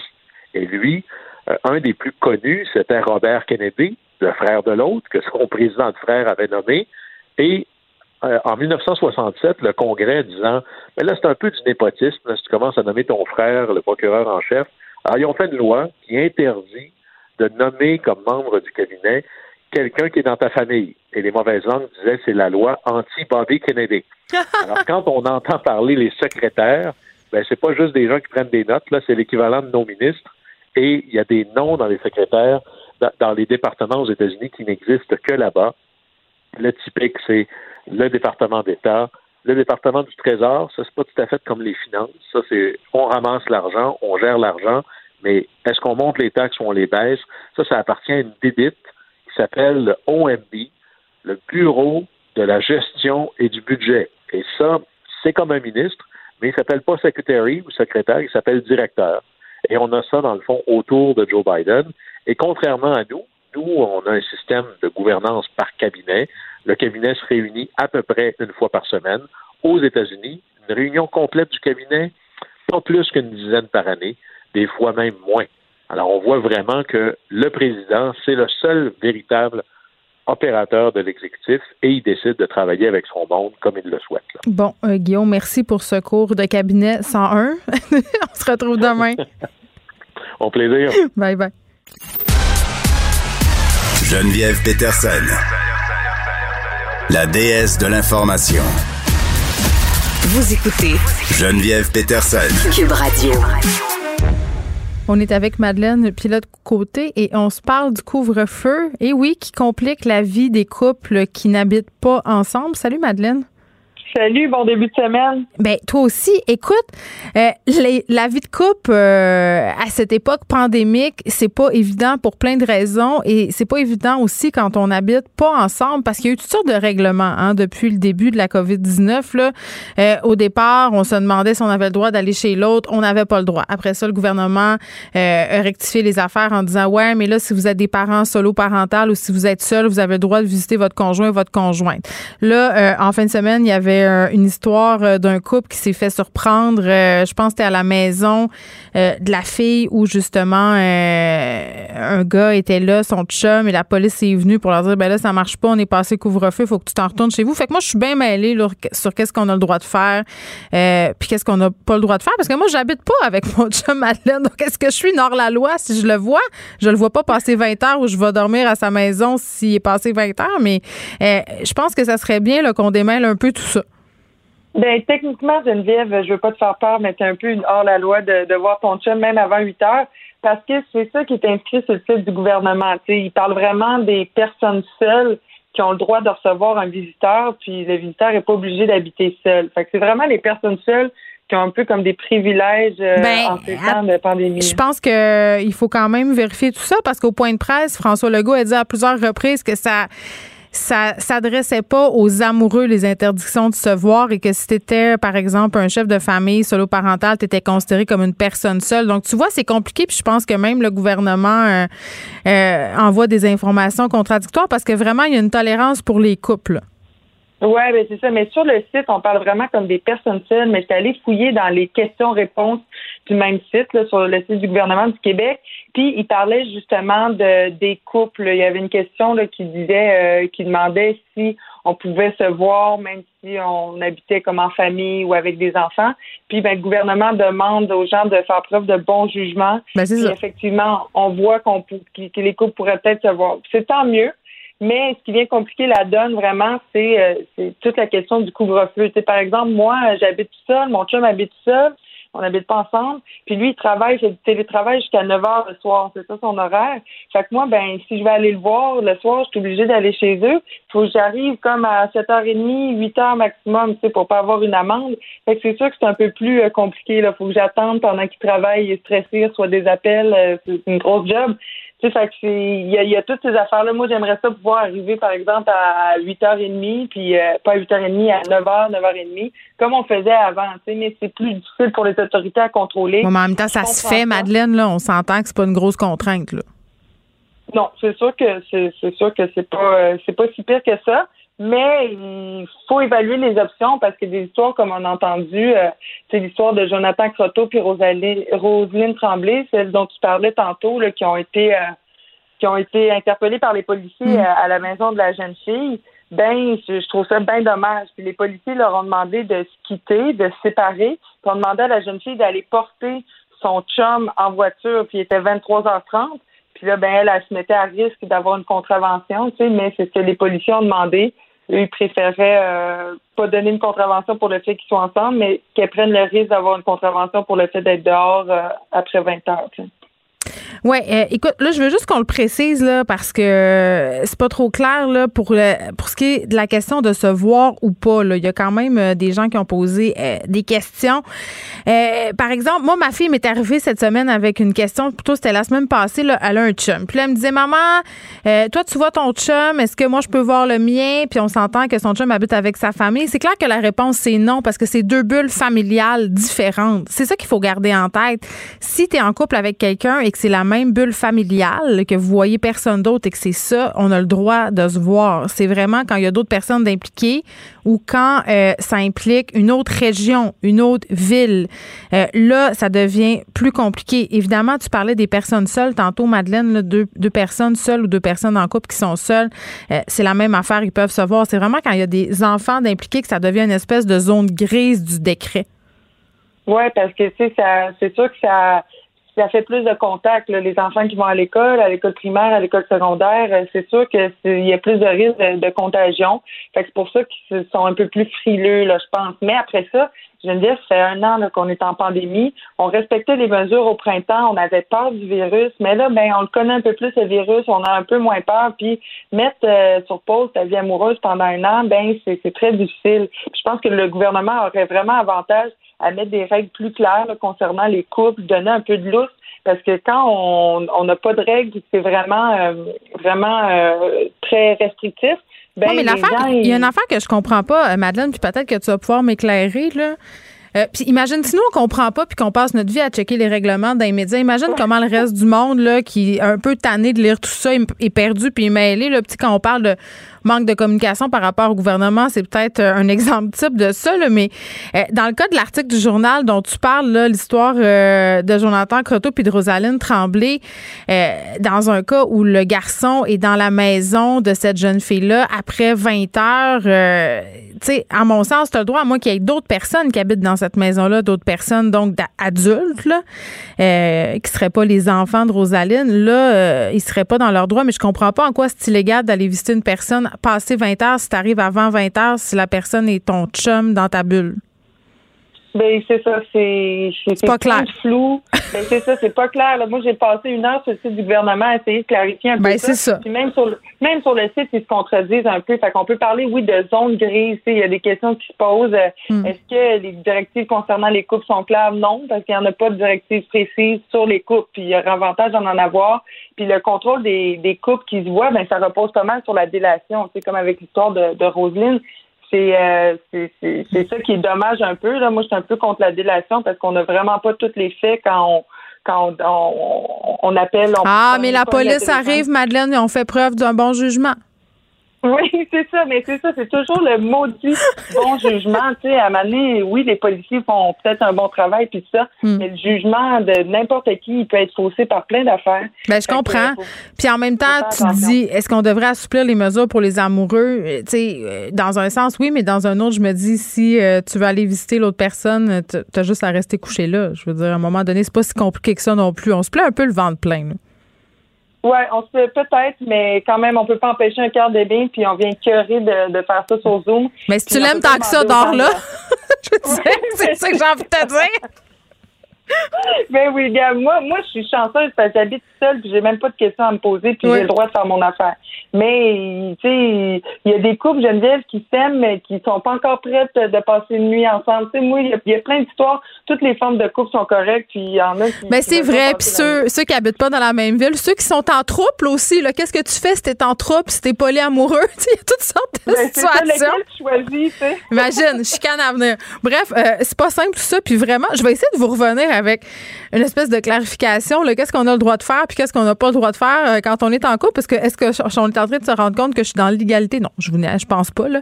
Euh, mais euh, n'empêche que tout ça est fort compliqué. Merci Madeleine, on se reparle demain. À demain. Joignez-vous à la discussion. Appelez ou textez le 187 Cube Radio 1877 827 2346. Hello. On a parlé beaucoup de santé mentale pendant la pandémie. On va continuer à en parler aussi, bien évidemment, parce qu'il y a plusieurs problèmes qui sont mis en relief à cause de la COVID-19, qui sont accélérés aussi. Et je vous rappelle que la semaine passée, c'était euh, une consultation transpartisane sur l'effet de la pandémie sur la santé euh, mentale des Québécois. Euh, on arrive aussi 28 janvier. Qu'est-ce qu'il y a le 28 janvier? C'est belle cause pour la cause. Donc, on se parle un peu de santé mentale. Donc, vraiment, le santé mentale, sujet étant considéré comme un enjeu important de société de plus en plus Euh, on en parle euh, largement, mais on parle peu aux familles, aux gens, aux proches de ces personnes-là. Et là, je parle des personnes qui vivent avec un trouble euh, de santé mentale. On va tout de suite parler avec Abby Mondou, qui va un peu nous raconter comment sa famille, en fait, a été aux prises avec une personne qui souffrait de problèmes de santé mentale et de quelle façon ils ont eu quand même assez de difficultés à se faire accompagner là-dedans adéquatement? Ils se sont retrouvés à se sentir pas mal seuls avec tout ça. Elle est là. Madame Mondou, bonjour. Allô?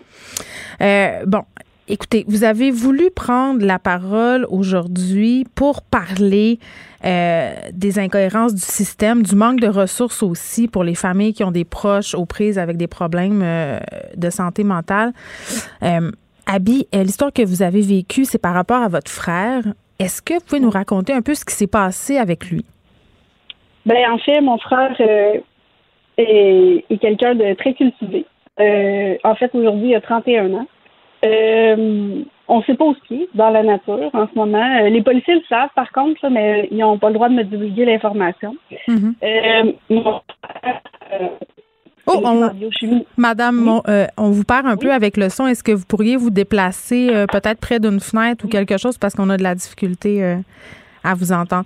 Donc, vous me disiez que votre frère, c'était quelqu'un de cultivé qui a 31 ans. est ce que vous dites, c'est que votre frère n'a pas reçu les soins nécessaires dans le système de santé, ce qui l'aurait mené à vivre dans la rue? Et c'est quand même assez particulier parce que votre frère, il était pharmacien.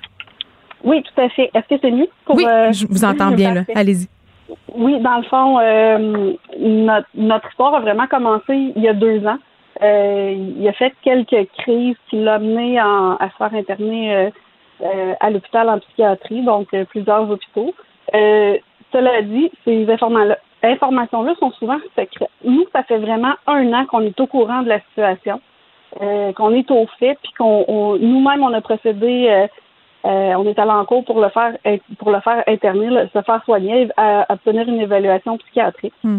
Euh, c'est toujours compliqué parce que euh, en cours, ça, ça paraît toujours beau.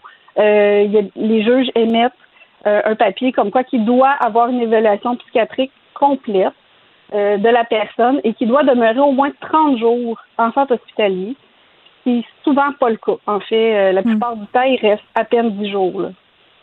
Euh, juste pour qu'on comprenne bien, là, euh, Madame Mondou, je reviens sur le fait que votre frère était pharmacien. Donc, pendant qu'il y avait euh, ces épisodes-là, qu'il y avait des épisodes dépressifs qui faisaient, si on veut, des in and out entre l'hôpital et son appartement, est-ce qu'il continuait à pratiquer comme pharmacien?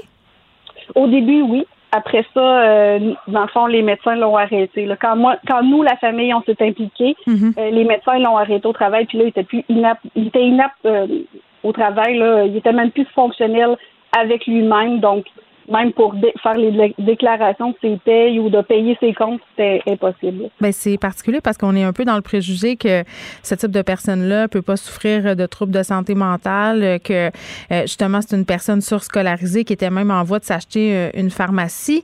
Qu'est-ce qui fait qu'à un moment donné, vous décidez, euh, Madame Mondou, avec votre famille, de prendre les choses en main, d'aller chercher une ordonnance de la Cour pour le faire hospitaliser un peu contre son gré, là, finalement? Oui, tout à fait. Ben, en fait, il pouvait perdre sa licence euh, pour, pour pratiquer la pharmacie. Hmm. Euh, donc, il était, euh, c'était une infraction. Dans le fond, tu as le droit d'être malade, mais tu n'as pas le droit de le faire dans les, dans tes fonctions. donc, c'est un peu, c'est un peu intense. c'est sûr qu'il y avait de la surconsommation là-dedans, autant de médicaments que de drogues. C'est ce qu'on s'est aperçu avec de Montréal. puis on s'en, est aperçu par la suite de nous-mêmes. Là, hmm. c'en était excessif. Là. Puis quand vous l'obtenez, cette ordonnance-là de la Cour, euh, et qu'on demande en fait une hospitalisation pour une durée X, qu'est-ce qui se passe à partir de ce moment-là? Ben, en fait, euh, ce que je déplore énormément, c'est que euh, je ne sais pas si j'ai le droit de nommer l'hôpital où, où, il était, là, mais on n'a eu aucun contact avec eux. Si ma mère ne s'était pas présentée à cet hôpital-là, on n'avait aucun contact. Donc, nous, l'ordonnance de la Cour est à mon nom à moi, parce que c'est moi qui l'ai demandé mais il ne me, on ne me contacte pas pour savoir qu'est-ce qui se passe puis qu'est-ce qui est arrivé. Donc, euh, ah, vous voulez dire qu'à partir du moment où votre frère rentre à l'hôpital pour se faire soigner sous l'ordre de la cour, finalement, vous n'avez plus aucune nouvelle de lui? Non, c'est lui refuse. Euh, nous, on n'en a pas. Mais il faut comprendre que lui n'a pas les capacités de s'occuper de lui-même. C'est pour ça qu'il est interné. Mais il y a quand même quelque chose qui s'appelle le droit à la vie privée, non? Oui, tout à fait. C'est juste que nous, on n'a même pas le droit moi, ce que, moi, je voulais pas savoir euh, ce qui en était de son dossier. Moi, je voulais donner ma version des faits et expliquer ce qui se passait. Donc, euh, lors, lors de la première fois qu'on était intervenu, hmm. euh, mon frère croyait qu'il était espionné par son téléphone, puis que tout le monde l'espionnait, puis par l'entremise, la famille était espionnée aussi. On lui a remis, c'est la première chose qu'on a faite à l'hôpital, c'est lui remettre son téléphone. C'est comme euh, ce que vous voulez. Il n'y avait pas l'air au courant de son dossier, c'est ce que vous entendez? Exactement. Il n'y avait aucune information parce qu'il ne nous avait pas demandé pourquoi il était interné. Hmm. Donc, la, la Cour ne fait pas le relais non plus entre les deux. Est-ce que pendant tout ce processus-là, parce que j'imagine que c'est très long, là, réussir à aller chercher une ordonnance comme celle-là, est-ce que vous vous êtes senti accompagné adéquatement et par le système judiciaire et par le système de santé? Euh, le système judiciaire, je trouve qu'ils sont vraiment à l'écoute. Ils nous, ils nous donnent beaucoup, beaucoup d'espoir, mais, euh, mais l'hôpital, non. Euh, pas du tout. Hmm. Le chemin se fait pas. J'ai téléphoné moi-même à l'hôpital où il a été interné pour la première fois en mon nom. Évidemment, c'est ça qui est drôle. C'est toujours en notre nom à nous. Donc, l'infirmier ne voulait même pas me parler. Il m'a même pas écouté. Il m'a raccroché la ligne au nez, tout simplement. là. Donc, mais c'est sûr que je, je vais quand même être euh, honnête. Là. La troisième fois qu'il a été interné en notre présence, euh, le psychiatre il a vraiment pris deux heures pour m'expliquer beaucoup, beaucoup de choses. Euh, entre autres que dans le fond, au dans le fond, comment la loi fonctionne, c'est que ça va être la liberté qui va primer avant sa propre santé et sa propre vie.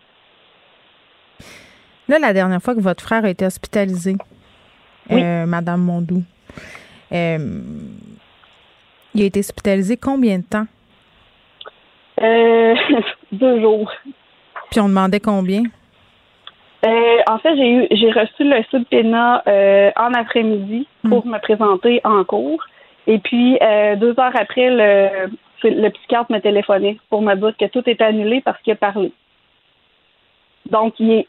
Ouais, mais le le psychiatre, matin, il doit est savoir ce qu'il fait, non? Ben, c'est ça qui c'est ça qu'ils me disent, c'est qu'ils ont les mains liées par la loi. Donc, le matin, mon frère est inapte à s'occuper de lui-même, il est dangereux pour la société et lui-même. Et deux heures après, parce qu'il a décidé qu'il parlait, même s'il n'est pas traité, même s'il n'est pas sevré, même s'il n'est pas médicamenté, on le laisse partir parce qu'il a, il a collaboré.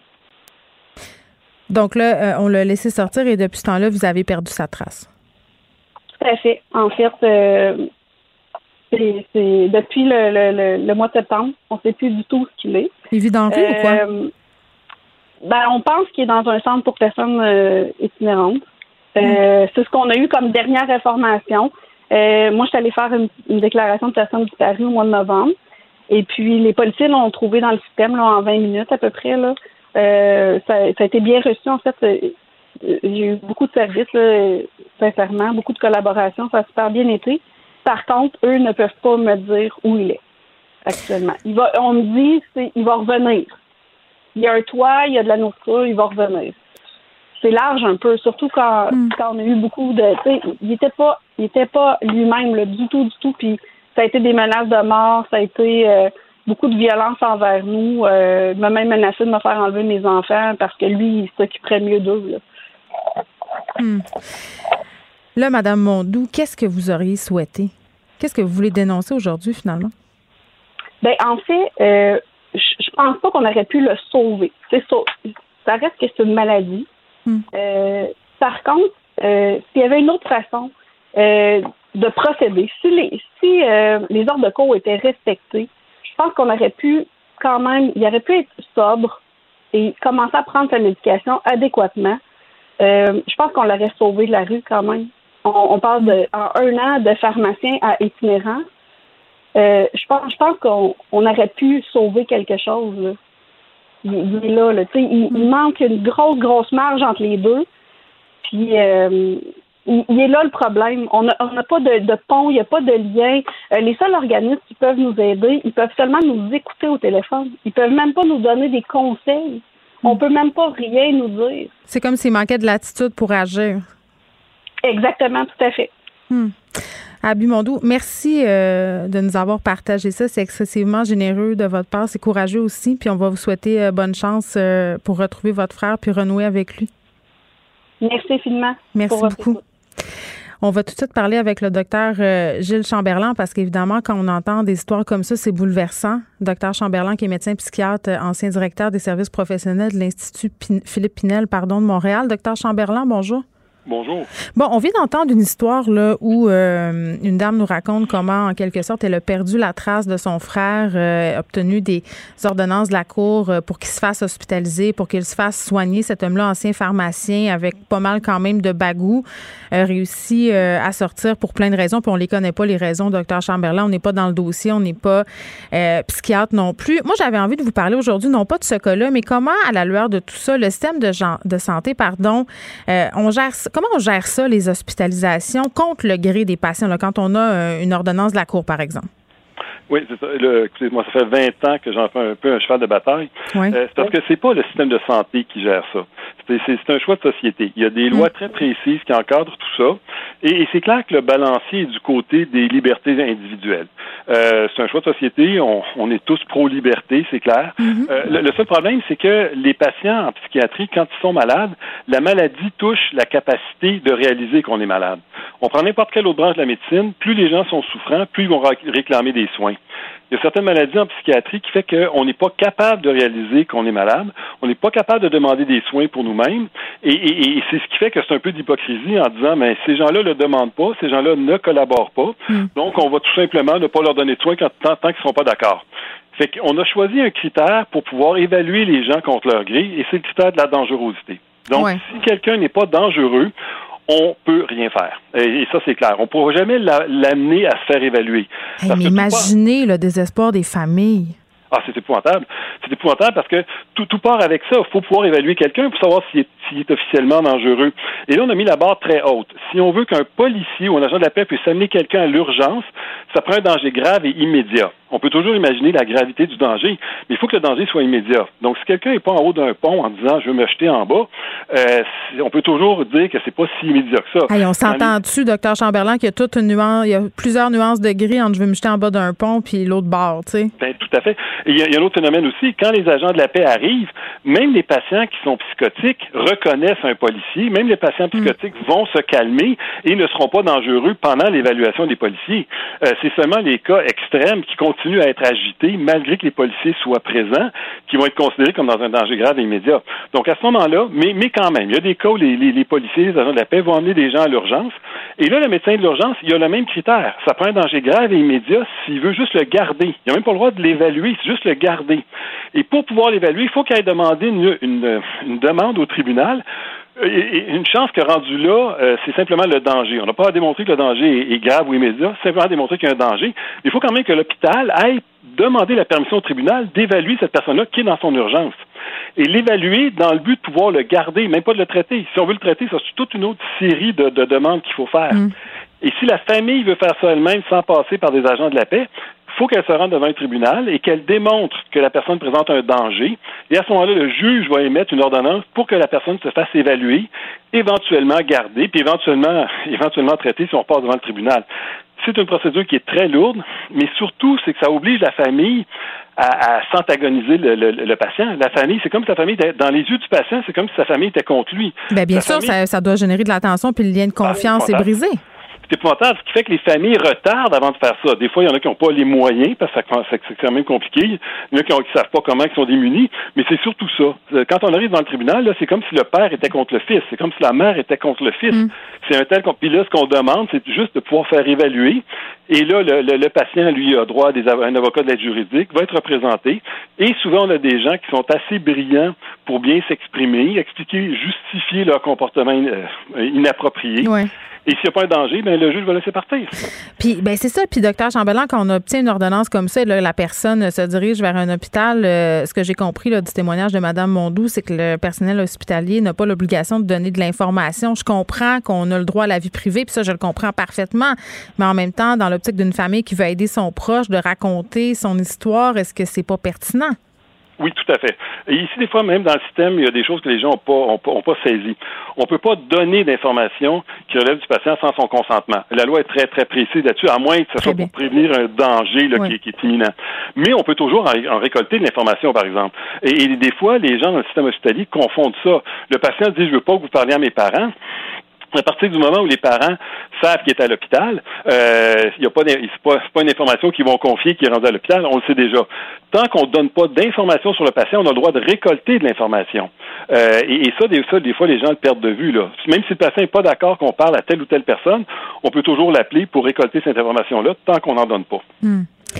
C'est quoi les options d'une famille qui veut aider une personne aux prises avec des troubles de santé mentale qui ne veut pas en avoir de l'aide de professionnels? Écoutez, il n'y a, pas beaucoup d'options. Je vous l'ai dit, tout est basé sur le danger. Si on ne peut pas démontrer de danger, on ne peut rien faire. S'il y a un danger grave et immédiat, bon, les agents de la paix. S'il y, a un danger, mais qui n'est pas grave et immédiat, on peut aller devant un tribunal et espérer gagner notre cause pour faire évaluer la personne. Mais encore là, on l'a fait évaluer, elle va retourner dans, l'hôpital, ça se stabilise rapidement, elle va ressortir, puis ça recommencer.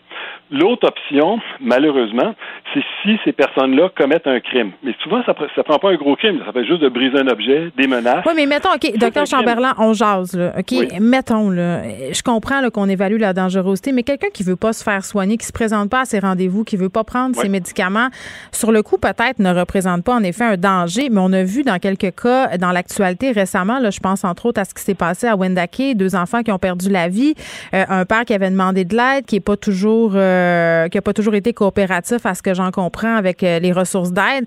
On se retrouve avec deux cadavres sur les bras. Tu sais, je veux dire, le niveau de dangerosité, il peut évoluer, il peut changer. Là. On en convient de ça. Là. Ben oui, ben oui. Puis c'est des fois la première manifestation d'un danger, c'est un crime.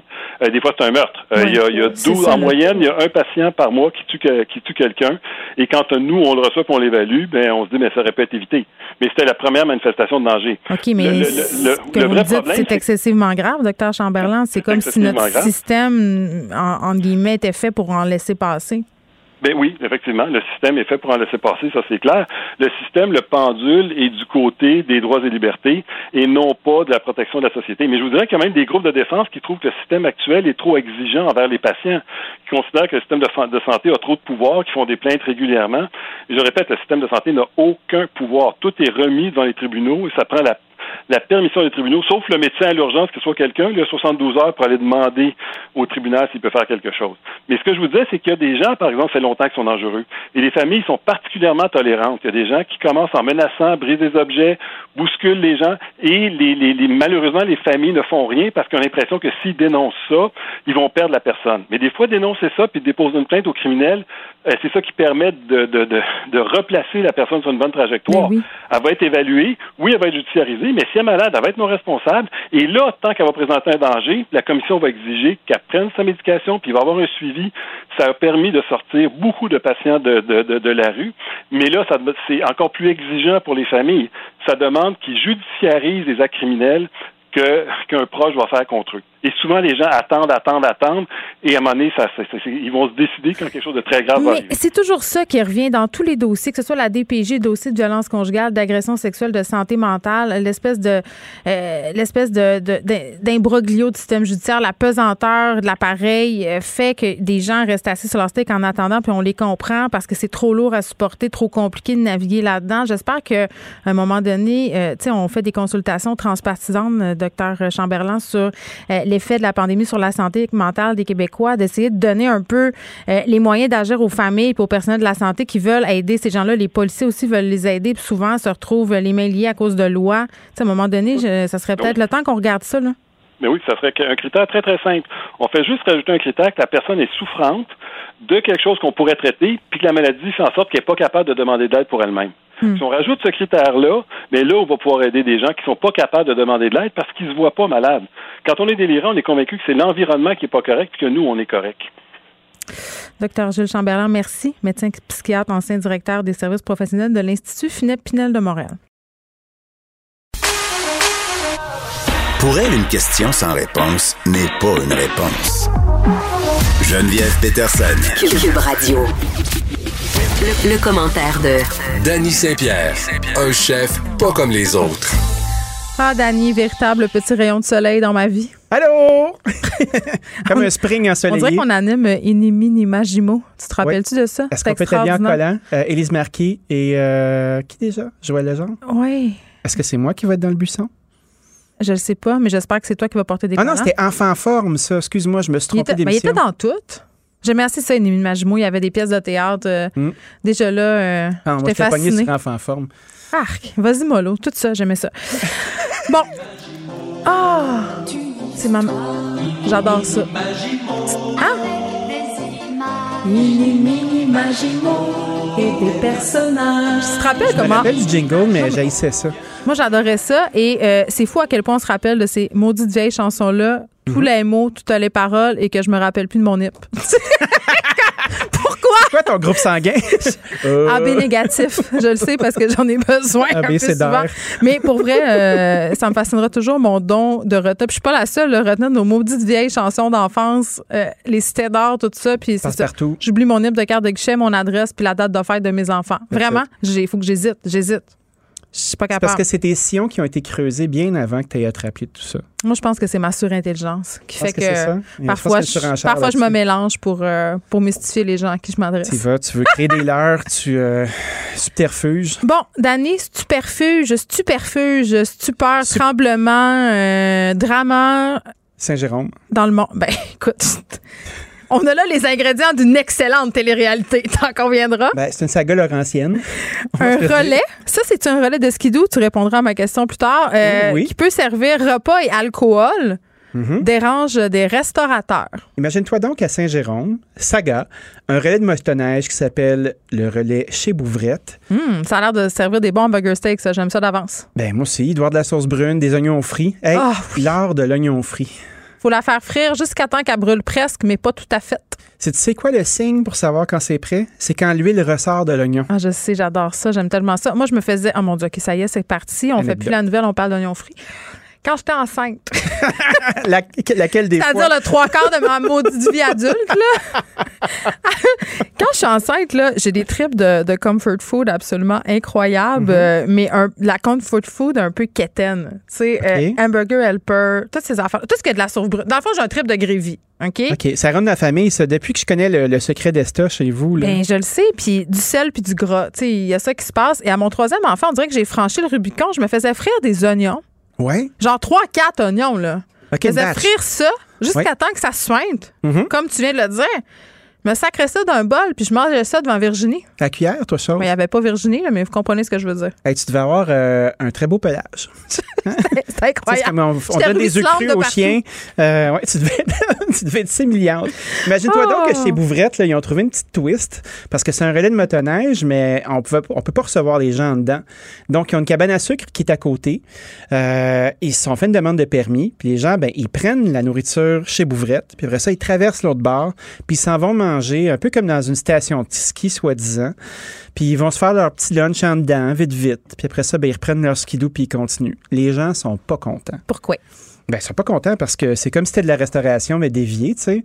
Imagine-toi d'autres. Ah, t'as ben, deux- ils ont trouvé des arrangements, qu'est-ce que je te Ben, dise? Moi, je trouve ça assez futé. Ils se sont là. réinventés. Euh, ils se sont réinventés mal sale. Puis là, il y avait deux bâtisses. Puis il y en a une qui fait à manger, puis l'autre qui t'accueille. Fait que là, tu prends ton petit sac brun puis ton petit bonheur, tu traverses l'autre bar, tu manges, tu manges au chaud. Mais la seule question qu'il faut se poser, Dani, puis je comprends euh, que les restaurateurs sont fâchés parce que ça Les leur fait une concurrence. Ben, c'est un peu ça, puis on les aime comme ça. On les adore comme Ils sont ça. fougueux.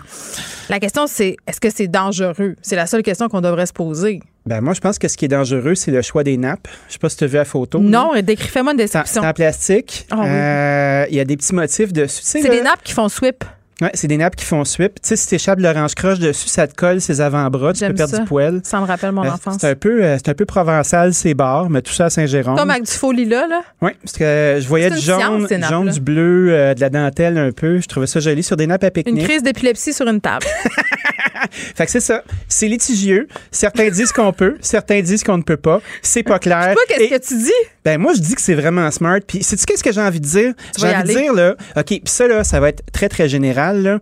C'est qui la police du fun? Tu sais, admettons, euh, tu t'en vas à la pharmacie, là, puis tu veux t'acheter euh, des lingettes d'allaitement, whatever the fuck que tu as besoin. lingettes d'allaitement, C'est un peu, c'est un amalgame. C'est comme la, Parfait. la menstruelle. c'est bon. Parfait. Ben, qui va venir en arrière puis dire Hey, t'as vendu la lingette qui était pas euh, une affaire de priorité, là? Y a-tu comme une police Moi, qui passe en là. arrière? Moi, je vais le dire. Je sais pas pourquoi que le monde sont aussi pissous Les gens de, se de, vengent. de bender les règlements. Non, les, les, ans- les, les, ans- les gens, Les ans se vendent. non, mais les gens se vengent. Pour vrai, les- Ben oui. on dirait que notre nouveau passe-temps, c'est la délation. Hey, Oui, regardons ce qu'elle qui a fait Parce que moi, je le fais pas. Fait que dans le fond, t'es juste jaloux parce que toi aussi, t'en voudrais des lingettes d'allaitement. Comprends-tu ma, comprends-tu ma pensée? Je, je la comprends tellement. mais hein? moi, ce que je comprends pas, là. Tu veux y aller manger un burger steak, t'oses pas aller sur un nappe en plastique. Fait que là, t'appelles. Ouais. T'appelles l'agent Gontran, puis tu fais, Hey, il y a des gens pas forts à skidoo qui mangent la poutine. Moi, j'ai mon restaurant à côté. Il y a du monde qui sont là. Il y a 60 skidoo de Parky House, c'est écrit dans l'article. Dans le fond, tu voudrais juste que les un champ 60 dedans. skidoo soient à ton restaurant. À ton relais à toi. C'est quoi la morale de l'histoire? La morale de l'histoire, là, c'est qu'on devrait peut-être tricher un petit peu plus. Non, hey, dis pas ça. Non, mais pas, pas tricher méchamment, là. Mais gars, tu vois, les policiers ont été à cet endroit-là. Puis on Ils ont dit- dit rien à signaler. Ben, c'est ça. Fait qu'il n'y a rien à signaler, visiblement. Je te donnais mon exemple du chien fumant l'été passé, là, qui s'était organisé belle petite affaire sur le coin d'une rue, hein, Mhm. avec un, des facilités très éloignées pour servir. Ça, c'est un- pas un pot de chambre, une un facilité. truc. Non, mais ça pourrait. Mais dans ce cas-ci, c'était juste pour manger des guédilles au mort sur le bord de la rue. C'était Ben oui. extraordinaire. Mais ça faisait pas l'affaire de tout le monde parce qu'il avait trouvé le moyen de faire du cash à travers tout ça. Fait que là, ça appelait la police, puis c'était pas content. Pas content, pas content. Je comprends pas pourquoi que un, avec des règlements aussi flous, on crosse pas plus. Sais, mettons dans les magasins surtout, là, les règlements sont tellement flous, c'est comme poursuis-moi, calvaire. Tu sais? Hey, Est-ce que je peux chance. la vendre, ma maudite lime à On ira en cours en 2022. Ben, c'est ça. Même pas de, en 3022. Il manque d'effectifs. Ouais. Euh, T'es pas capable de- d'emprisonner des criminels notoires à cause d'arrêts Jordan puis machin. Puis après ça, ils vont ils Ah, vont t'actionner pour ta crise de lime à ongles. Ils vont quand même te donner ton ticket. Ils vont le donner, mais après ça, est-ce que tu vas le payer ton ticket? Est-ce qu'ils vont courir après tout le monde? tu Est-ce que tu me parles de l'aimangue parce que tu vois mon ongle brisé? Depuis le début de ce là, je suis segment? capable de regarder d'autres Je le choses. sais, je suis en train de, je suis en train de me, je suis en train de m'éborgner. Ben, c'est mes ongles de manucure au gel qui sont en train, euh, lentement mais sûrement, de, de quitter, de quitter. T'as euh, perdu ton gel. je perds mon gel, mais ça rend mes doigts acérés et très dangereux pour mon prochain. Donc, méfie-toi. Fait que, tu sais, au lieu de prendre tes clients de tes doigts, là, comme dans les annonces des années Je peux me 80. défendre avec mes, ré- mes résidus de manucure. Tout à fait. C'est un, un objet contondant au bout du doigt. je suis trop vête pour l'enlever, c'est tellement long, j'ai d'autres choses à faire que me tremper les doigts dans l'acétone pendant quatre jours. Ben oui, ou dans le, dans le palmolive Fait qu'on a, avec Marie. on a réglé le cas de Saint-Jérôme, là où il y a du drama de restaurateurs et des LED. Maintenant, parlons de la cage au sport. Une des, un des trucs que j'adore le plus de la cage au sport, c'est leur promotion. On donne des ailes de poulet quand le Canadien compte des buts. Ça, ça marche-tu encore? Je pense Ben, que ça ça- fait ça 30, marche 300 ans que je peux aller là. Ça marche encore. Mais imagine-toi donc que les Canadiens comptent tellement de buts que là, il y a eu beaucoup trop d'ailes de C'est vrai données. comptent beaucoup de buts? Ben, ou- sac à papier, Tyler je le Toffoli. sais. Je, je- je Tyler laisse- Toffoli, on le connaissait même pas. Les gens sont les gens sont en liesse sur les médias sociaux et là on parle de coupe Stanley, ça sent la coupe puis on est déjà trop enthousiaste en temps normal. Là on a des bonnes raisons de s'enthousiasmer. Imagine, qu'est-ce qu'il faut faire? C'est incroyable. En tout cas, j'imagine qu'on va manger beaucoup d'ailes. Donc, euh, on est content. On est content parce que en quatre matchs, ben, il y a eu, il y a eu quatre matchs en 2021. Hmm. En 19-20, il y en a eu 12. En 18-19, il y en a eu 17. Puis après ça, en 17-18, il y en a eu 11. Fait que c'est quoi? Ça va fucking bien. Mais pour avoir tes ailes, là, surtout puisqu'il n'y a pas de restaurant d'ouvert en tant que tel, il faut que tu fasses une commande d'un minimum de 15 avant taxe. Fait que ça aide les restaurants. Ben, ça aide certains, c'est une belle promo. Fait que moi, je pense que tout le monde a le, le- le sourire fendu jusqu'aux oreilles, puis ils se disent, ah, voyez, comptez-en début mes comiques. Parce que pour avoir 8 ailes, là, tu commanderas pas juste pour 15 pièces Te faire livrer euh, par du Skip ou par du Uber. Moi, là. je suis passive agressive. Des fois, je me commande juste un truc à 7 Moi, je faisais livrer du dépanneur en bas de chez nous parce que j'étais trop veg. Un paquet de cigarettes puis un six-pack. Des Rotman. C'est ça. Va te prendre un kit de rouleuse. Puis après ça, ben là, euh, moi, je pense qu'une bonne commande à la cage, là, c'est au moins 60 pièces. Fait que, tu sais, euh, Hey, ça va bien. donner, euh, donner Va jouer du piano avec euh, si. Monsieur Laforêt. Ouais, tu pourrais au piano à queue avec tes ailes, là, puis là, t'as toutes tes... euh, Ah, ça graisse les touches, surtout si tu prends les 9 à 1. Hey, OK. là, là. On peut-tu régler le cas des ailes de poulet sauceuses? J'aime pas ça. Pourquoi Ben, qu'ils font t'as- ça? T'as deux équipes d'ailes de poulet dans la vie, c'est pas moi qui va te l'apprendre. là. Celle délicieuse, Les sèches? croustillante, mais pas Oui. sèche, vraiment juteuse à l'intérieur. La personne, elle sait comment les faire cuire, fait qu'elle les a bien faites saisir à l'extérieur, hein, ou elle les a frites, ou whatever. Saisir, c'est frit. C'est ça. Mais tu Continue. peux les mettre crissement fort dans le four aussi quand t'es quand Ça, ça des- pas de sortir la friteuse. C'est des ailes de seconde main, Mais ça marche, en Oh, tout cas. ouais. Oh, vas-y, vas-y. Après, ça, c'est cette équipe-là. Moi, je suis dans cette équipe-là. OK. L'autre équipe, c'est les sauceux. Moi, je suis dans l'équipe de la sauce. Arc! Sais-tu pourquoi? Vas-y. Moi, je suis un gros, gros fan des classiques. OK. Puis plus c'est psychotronique, plus j'aime ça. Et Ah, l'aile buffalo, L'aile buffalo, là, c'est une aile qui a été frite, une vulgaire aile, salée poivrée, purissée dans la friteuse, puis après ça, quand tu la sors, tu la mets dans le bol, là, tu l'enduis de beurre Mais et de friteuse, ça sauce rime avec délicieuse. Red Hot. Ben, je sais, je postillonne sur le micro en Je ce sais, moment. les papilles te pissent dans la bouche. Hey, je sais, je, suis, euh, ouais, je suis, euh, j'ai la bouche fontaine, comme on dit. Et puis, euh, on salue toutes les fontaines des environs. Il y en a quelques-unes ici. Après ça, une fois que tu as bien enduit. Juste pas moi, je veux Ben juste non, vous le pas dire, toi, c'est on est dans, dans le confort de notre studio. C'est ça. Tu enduis les ailes de cette sauce et de ce beurre-là, puis après ça, tu as une petite trempette de ranch avec du bleu des, des filets, Des d'émiettés là-dedans, du céleri. Fait que là, tu peux te faire des espèces de constructions. Puis tu sais qu'il y a une façon de défaire ton aile. Hein? Quand ton aile est cuite comme il faut, Moi, je la là, donne à mon chum puis ma désosse. tu, euh, ouais, tu dois être belle fun avec du crabe des neiges aussi, toi. Ah non, genre, mon crabe moi-même. tu Genre ton crabe, OK, ben il y a des étapes là-dedans. Quand tu défais un os, puis l'autre, là, tu tires dans le milieu, ça te fait comme une espèce de petite enveloppe de viande savoureuse. Tu y vas comme ça. Moi, j'aime les deux sortes Tu manges à tous les râteliers d'Annie Saint-Pierre. Ah, moi, là, je suis affamé, j'ai pas dîné. tu me parles d'ailes, je frétille. Moi, je. je... On mange pas assez dans ce show-là. Tu m'avais promis une enveloppe avec des, des fritos la semaine passée. Là, je l'ai pas encore eu. En tout cas, Je m'en suis pas fait encore. Mais ça s'en vient. bye bye, à demain. Salut. Geneviève Peterson. Une animatrice pas comme les autres. Cube Radio. Lundi, on est avec Jean-Louis Fortin, directeur de notre bureau d'enquête. Salut Jean-Louis. Bonjour Geneviève. Écoute, on se parle d'une histoire quand même assez préoccupante. Deux mairesses qui se sont mêlées euh, d'une histoire euh, de contravention. Les mairesses de Pointe, Calumet et Sainte-Marthe sur le lac se sont ingérées en quelque sorte dans un processus judiciaire pour faire annuler, euh, je pense que c'était quelque chose comme un ticket de stationnement. C'était une connaissance d'une des deux mairesses. Oui, puis tu as dit ingérer en quelque sorte. Moi, j'enlèverais en quelque sorte. Mais je fais attention. Carrément. Non, non, mais ma- même les mairesses euh, nous, nous avouent qu'elles ont. euh, dans, dans un, il y en a une des deux qui a appelé le, le directeur de la police pour lui, pour lui demander d'annuler l'étiquette, ce que le directeur de la police a refusé de faire, avec raison. Et dans un autre cas, euh, l'autre mairesse a appelé le directeur de la cour municipale pour voir s'il n'y aurait pas moyen de faire quelque chose. Mais Et encore ça, là, ben, Jean-Louis, refaisons ensemble, si ça ne dérange pas, un peu le fil des interventions des deux élus là, depuis euh, l'émission de ce fameux constat euh, d'infraction de 150 au mois de juillet. Oui, euh, parce que donc selon ce que ma collègue Sarah Maud Lefebvre du bureau d'enquête a, a- a- a révélé donc ce matin, le, le constat d'infraction a été mis. Hein, pas une grosse contravention, c'est pour une dans une rampe de mise à l'eau à la marina, c'est 150 dollars. Ça semble très très banal. Mais là, euh, ce qu'on se rend compte, c'est que la mairesse euh, euh, Sonia Fontaine, euh, donc, euh, commence par appeler le directeur de police pour lui demander d'annuler la contravention. Le directeur refuse, ce qui est la bonne chose, parce qu'évidemment, un élu ne peut pas s'ingérer comme ça dans le processus judiciaire. Ensuite de ça, euh, la mairesse de Sainte-Marthe sur le lac, on comprend que les deux mairesses sont des bonnes connaissances, peut-être pas des amies, mais disons qu'elles travaillent bien ensemble. Elle, elle appelle la cour municipale, puis elle veut parler au procureur à signer au dossier. Là.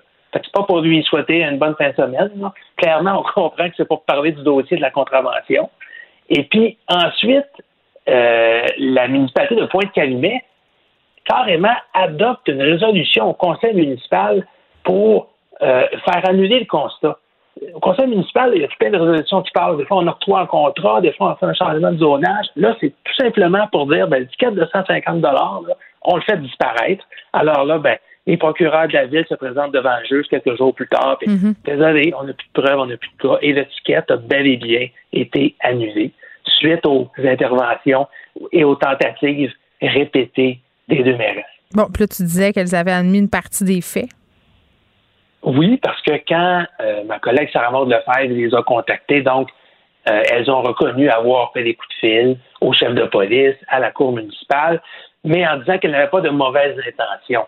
Le problème, c'est pas tellement l'intention, c'est que c'est très, très clair en matière d'éthique, puis on cite plusieurs spécialistes en éthique et avocats dans le reportage qui nous disent non seulement une- un maire ou une mairesse ne peut s'ingérer pour faire pression pour qu'un constat d'infraction, de quelque nature que ce soit, là, que ce soit une, une infraction criminelle grave ou juste une petite contravention de 150 piastres, peu importe, tu ne peux pas t'ingérer. La deuxième chose, c'est que de façon générale, ça, je ne parle pas de dans ce cas-ci, c'est pas à moi de, de décider ça, c'est pas à moi de trancher ça.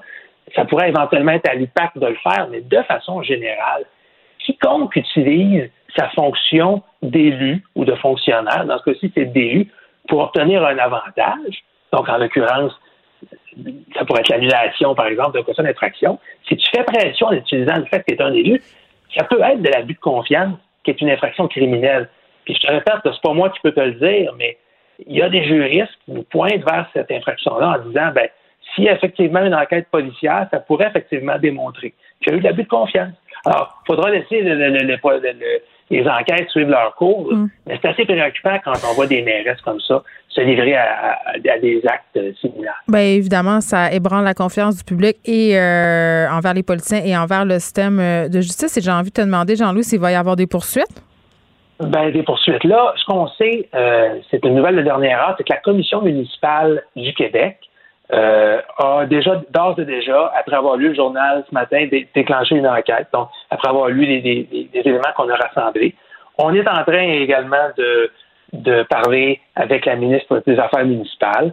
On va tendre la perche à l'UPAC. Moi, je ne serais pas étonné euh, qu'il y ait également euh, une, une enquête qui soit ouverte au niveau de l'UPAC. Et ben, il faudra laisser ensuite le- le- le- le- les, les procédures suivre leur cours. Je te répète, les deux mairesses nous disent qu'elles sont intervenues, mais que ce n'était pas dans de mauvaises intentions. Or, nul n'est censé ignorer la loi. Et techniquement, au Québec, les élus doivent savoir, hein, sont supposés avoir une formation en éthique. je franchement, euh, moi, j'ai pas de formation en éthique, puis je suis pas une élue, puis je sais très bien que tu peux pas te servir de ton pouvoir d'élu pour avoir des faveurs personnelles. Je prends pas la tête à Si Papineau. ami- Si tu as un ami qui a eu un ticket, tu peux pas appeler le directeur de Ben la non. police pour lui demander de l'annuler. même Pas tellement subtil. Exactement. Ça marche pas comme ça. On termine, euh, Jean-Louis, en parlant d'un texte que tu as signé euh, à propos du syndrome Gérald Tremblay.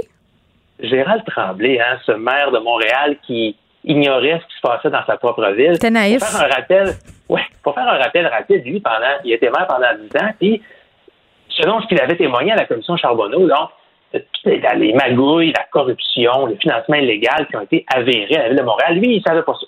C'était des gens, c'est- son bras droit, son bras gauche, des gens en qui il avait placé euh, sa confiance, qui ont été responsables, pas lui. Bon. Moi, Gérald Tremblay, j'avais tendance à le croire parce que, bon, c'est quelqu'un, on, on pense pas qu'il est arrivé par des mauvaises intentions. Et là, ben, dans ma chronique de, ce samedi, je faisais un rapprochement parce que euh, mon collègue Nicolas Lachance a démontré, euh, avec une enquête de longue haleine, qu'il y a des problèmes au NPQ. hein. On sait qu'au NPQ, il y avait des risques de collusion. Et là, la division des enquêtes a été euh, vidée de ses employés. Il n'y a presque plus personne au ministère qui fait des enquêtes sur le terrain pour prévenir la collusion. Et François Bonnardel, la semaine passée, le ministre des Transports, il a refusé de nous accorder une entrevue. Mais il est allé dire, en entrevue à LCN, on a six employés à la division des enquêtes, mais c'est pas vrai. Il y, a, il y a un seul employé aux enquêtes au NTQ. Là. Il y a des postes qui sont à pourvoir, il y a des employés qui ont démissionné. Alors, François Bonnardel, qui, il y a quelques années, riait un peu du cas Gérald Tremblay, puis euh, attaquait l'ancien gouvernement libéral en disant Ah, ils ont, ils ont le syndrome Gérald Tremblay, ils savent pas ce qui se passe dans leur propre ministère. Là, c'est un peu lui qui se fait prendre sur le fait, puis je suis obligé de te dire que malheureusement, François Bonnardel aurait peut-être pu se renseigner un peu plus sur les- la situation préoccupante qui se passe dans son ministère avant de laisser entendre que notre reportage comportait des inexactitudes. Ça, ça a été rigoureusement fouillé. Puis effectivement, la division des enquêtes au ministère présentement, huit ans après la commission Charbonneau, elle est à rebâtir. Ça va très mal. Les accusations de climat, des, des allégations de climat de travail toxique. Il y a eu des départs en série. Alors oui, il y a encore un ménage à faire au ministère des Transports. Oui, puis on peut se douter euh, que Gérald Tremblay n'est pas le seul maire euh, à ignorer ce qui se passait et ce qui continue de se passer dans sa propre ville. Hein? Disons ça comme ça. C'est effectivement euh, maire, ça vient avec des, des, des privilèges, mais ça vient également avec des grandes responsabilités, dont celle de savoir à qui t'octroie un contrat Hmm. et qui te donne l'argent pour ton financement politique. Jean-Louis Fortin, merci. On continue de lire vos dossiers dans la section du bureau d'enquête. Bonne journée. Vous écoutez Geneviève Peterson. Cube Radio.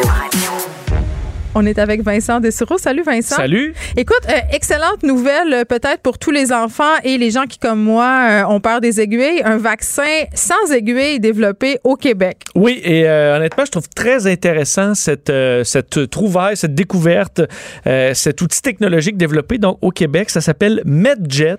Il y a un reportage d'ailleurs très intéressant qui, que vous allez voir à LCN, à TVA aujourd'hui, sur une vaccination sans aiguille.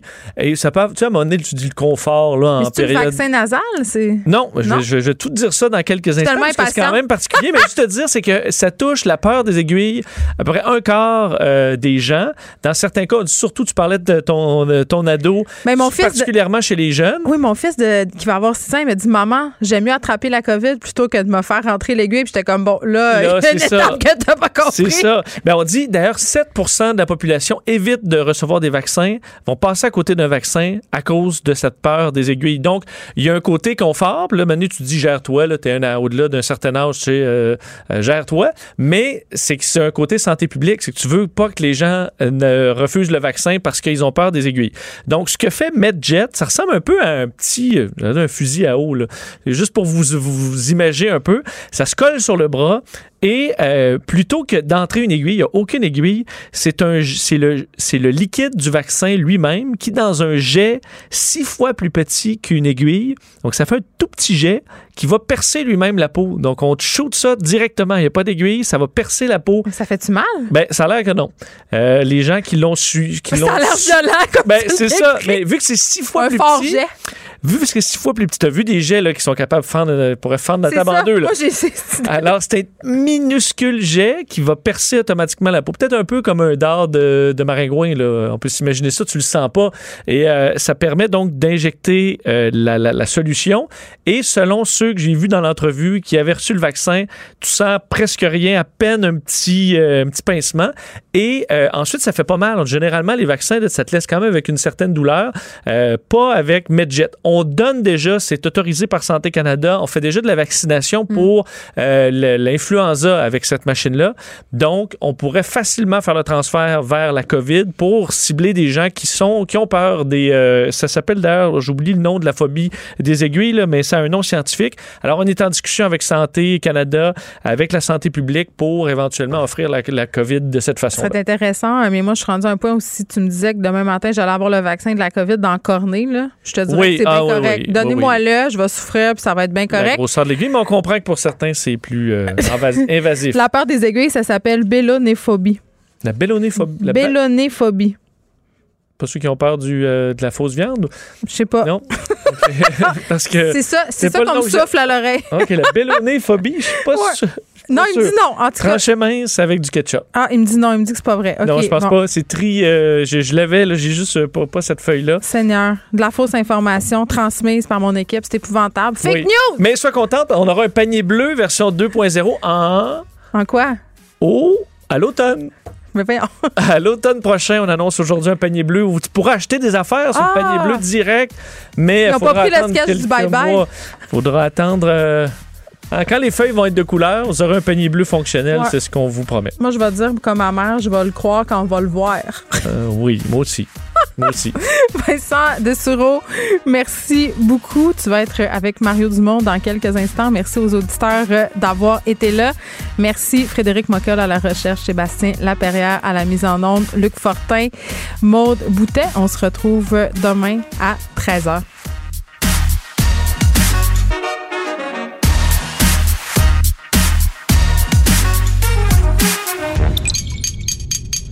Cube Radio.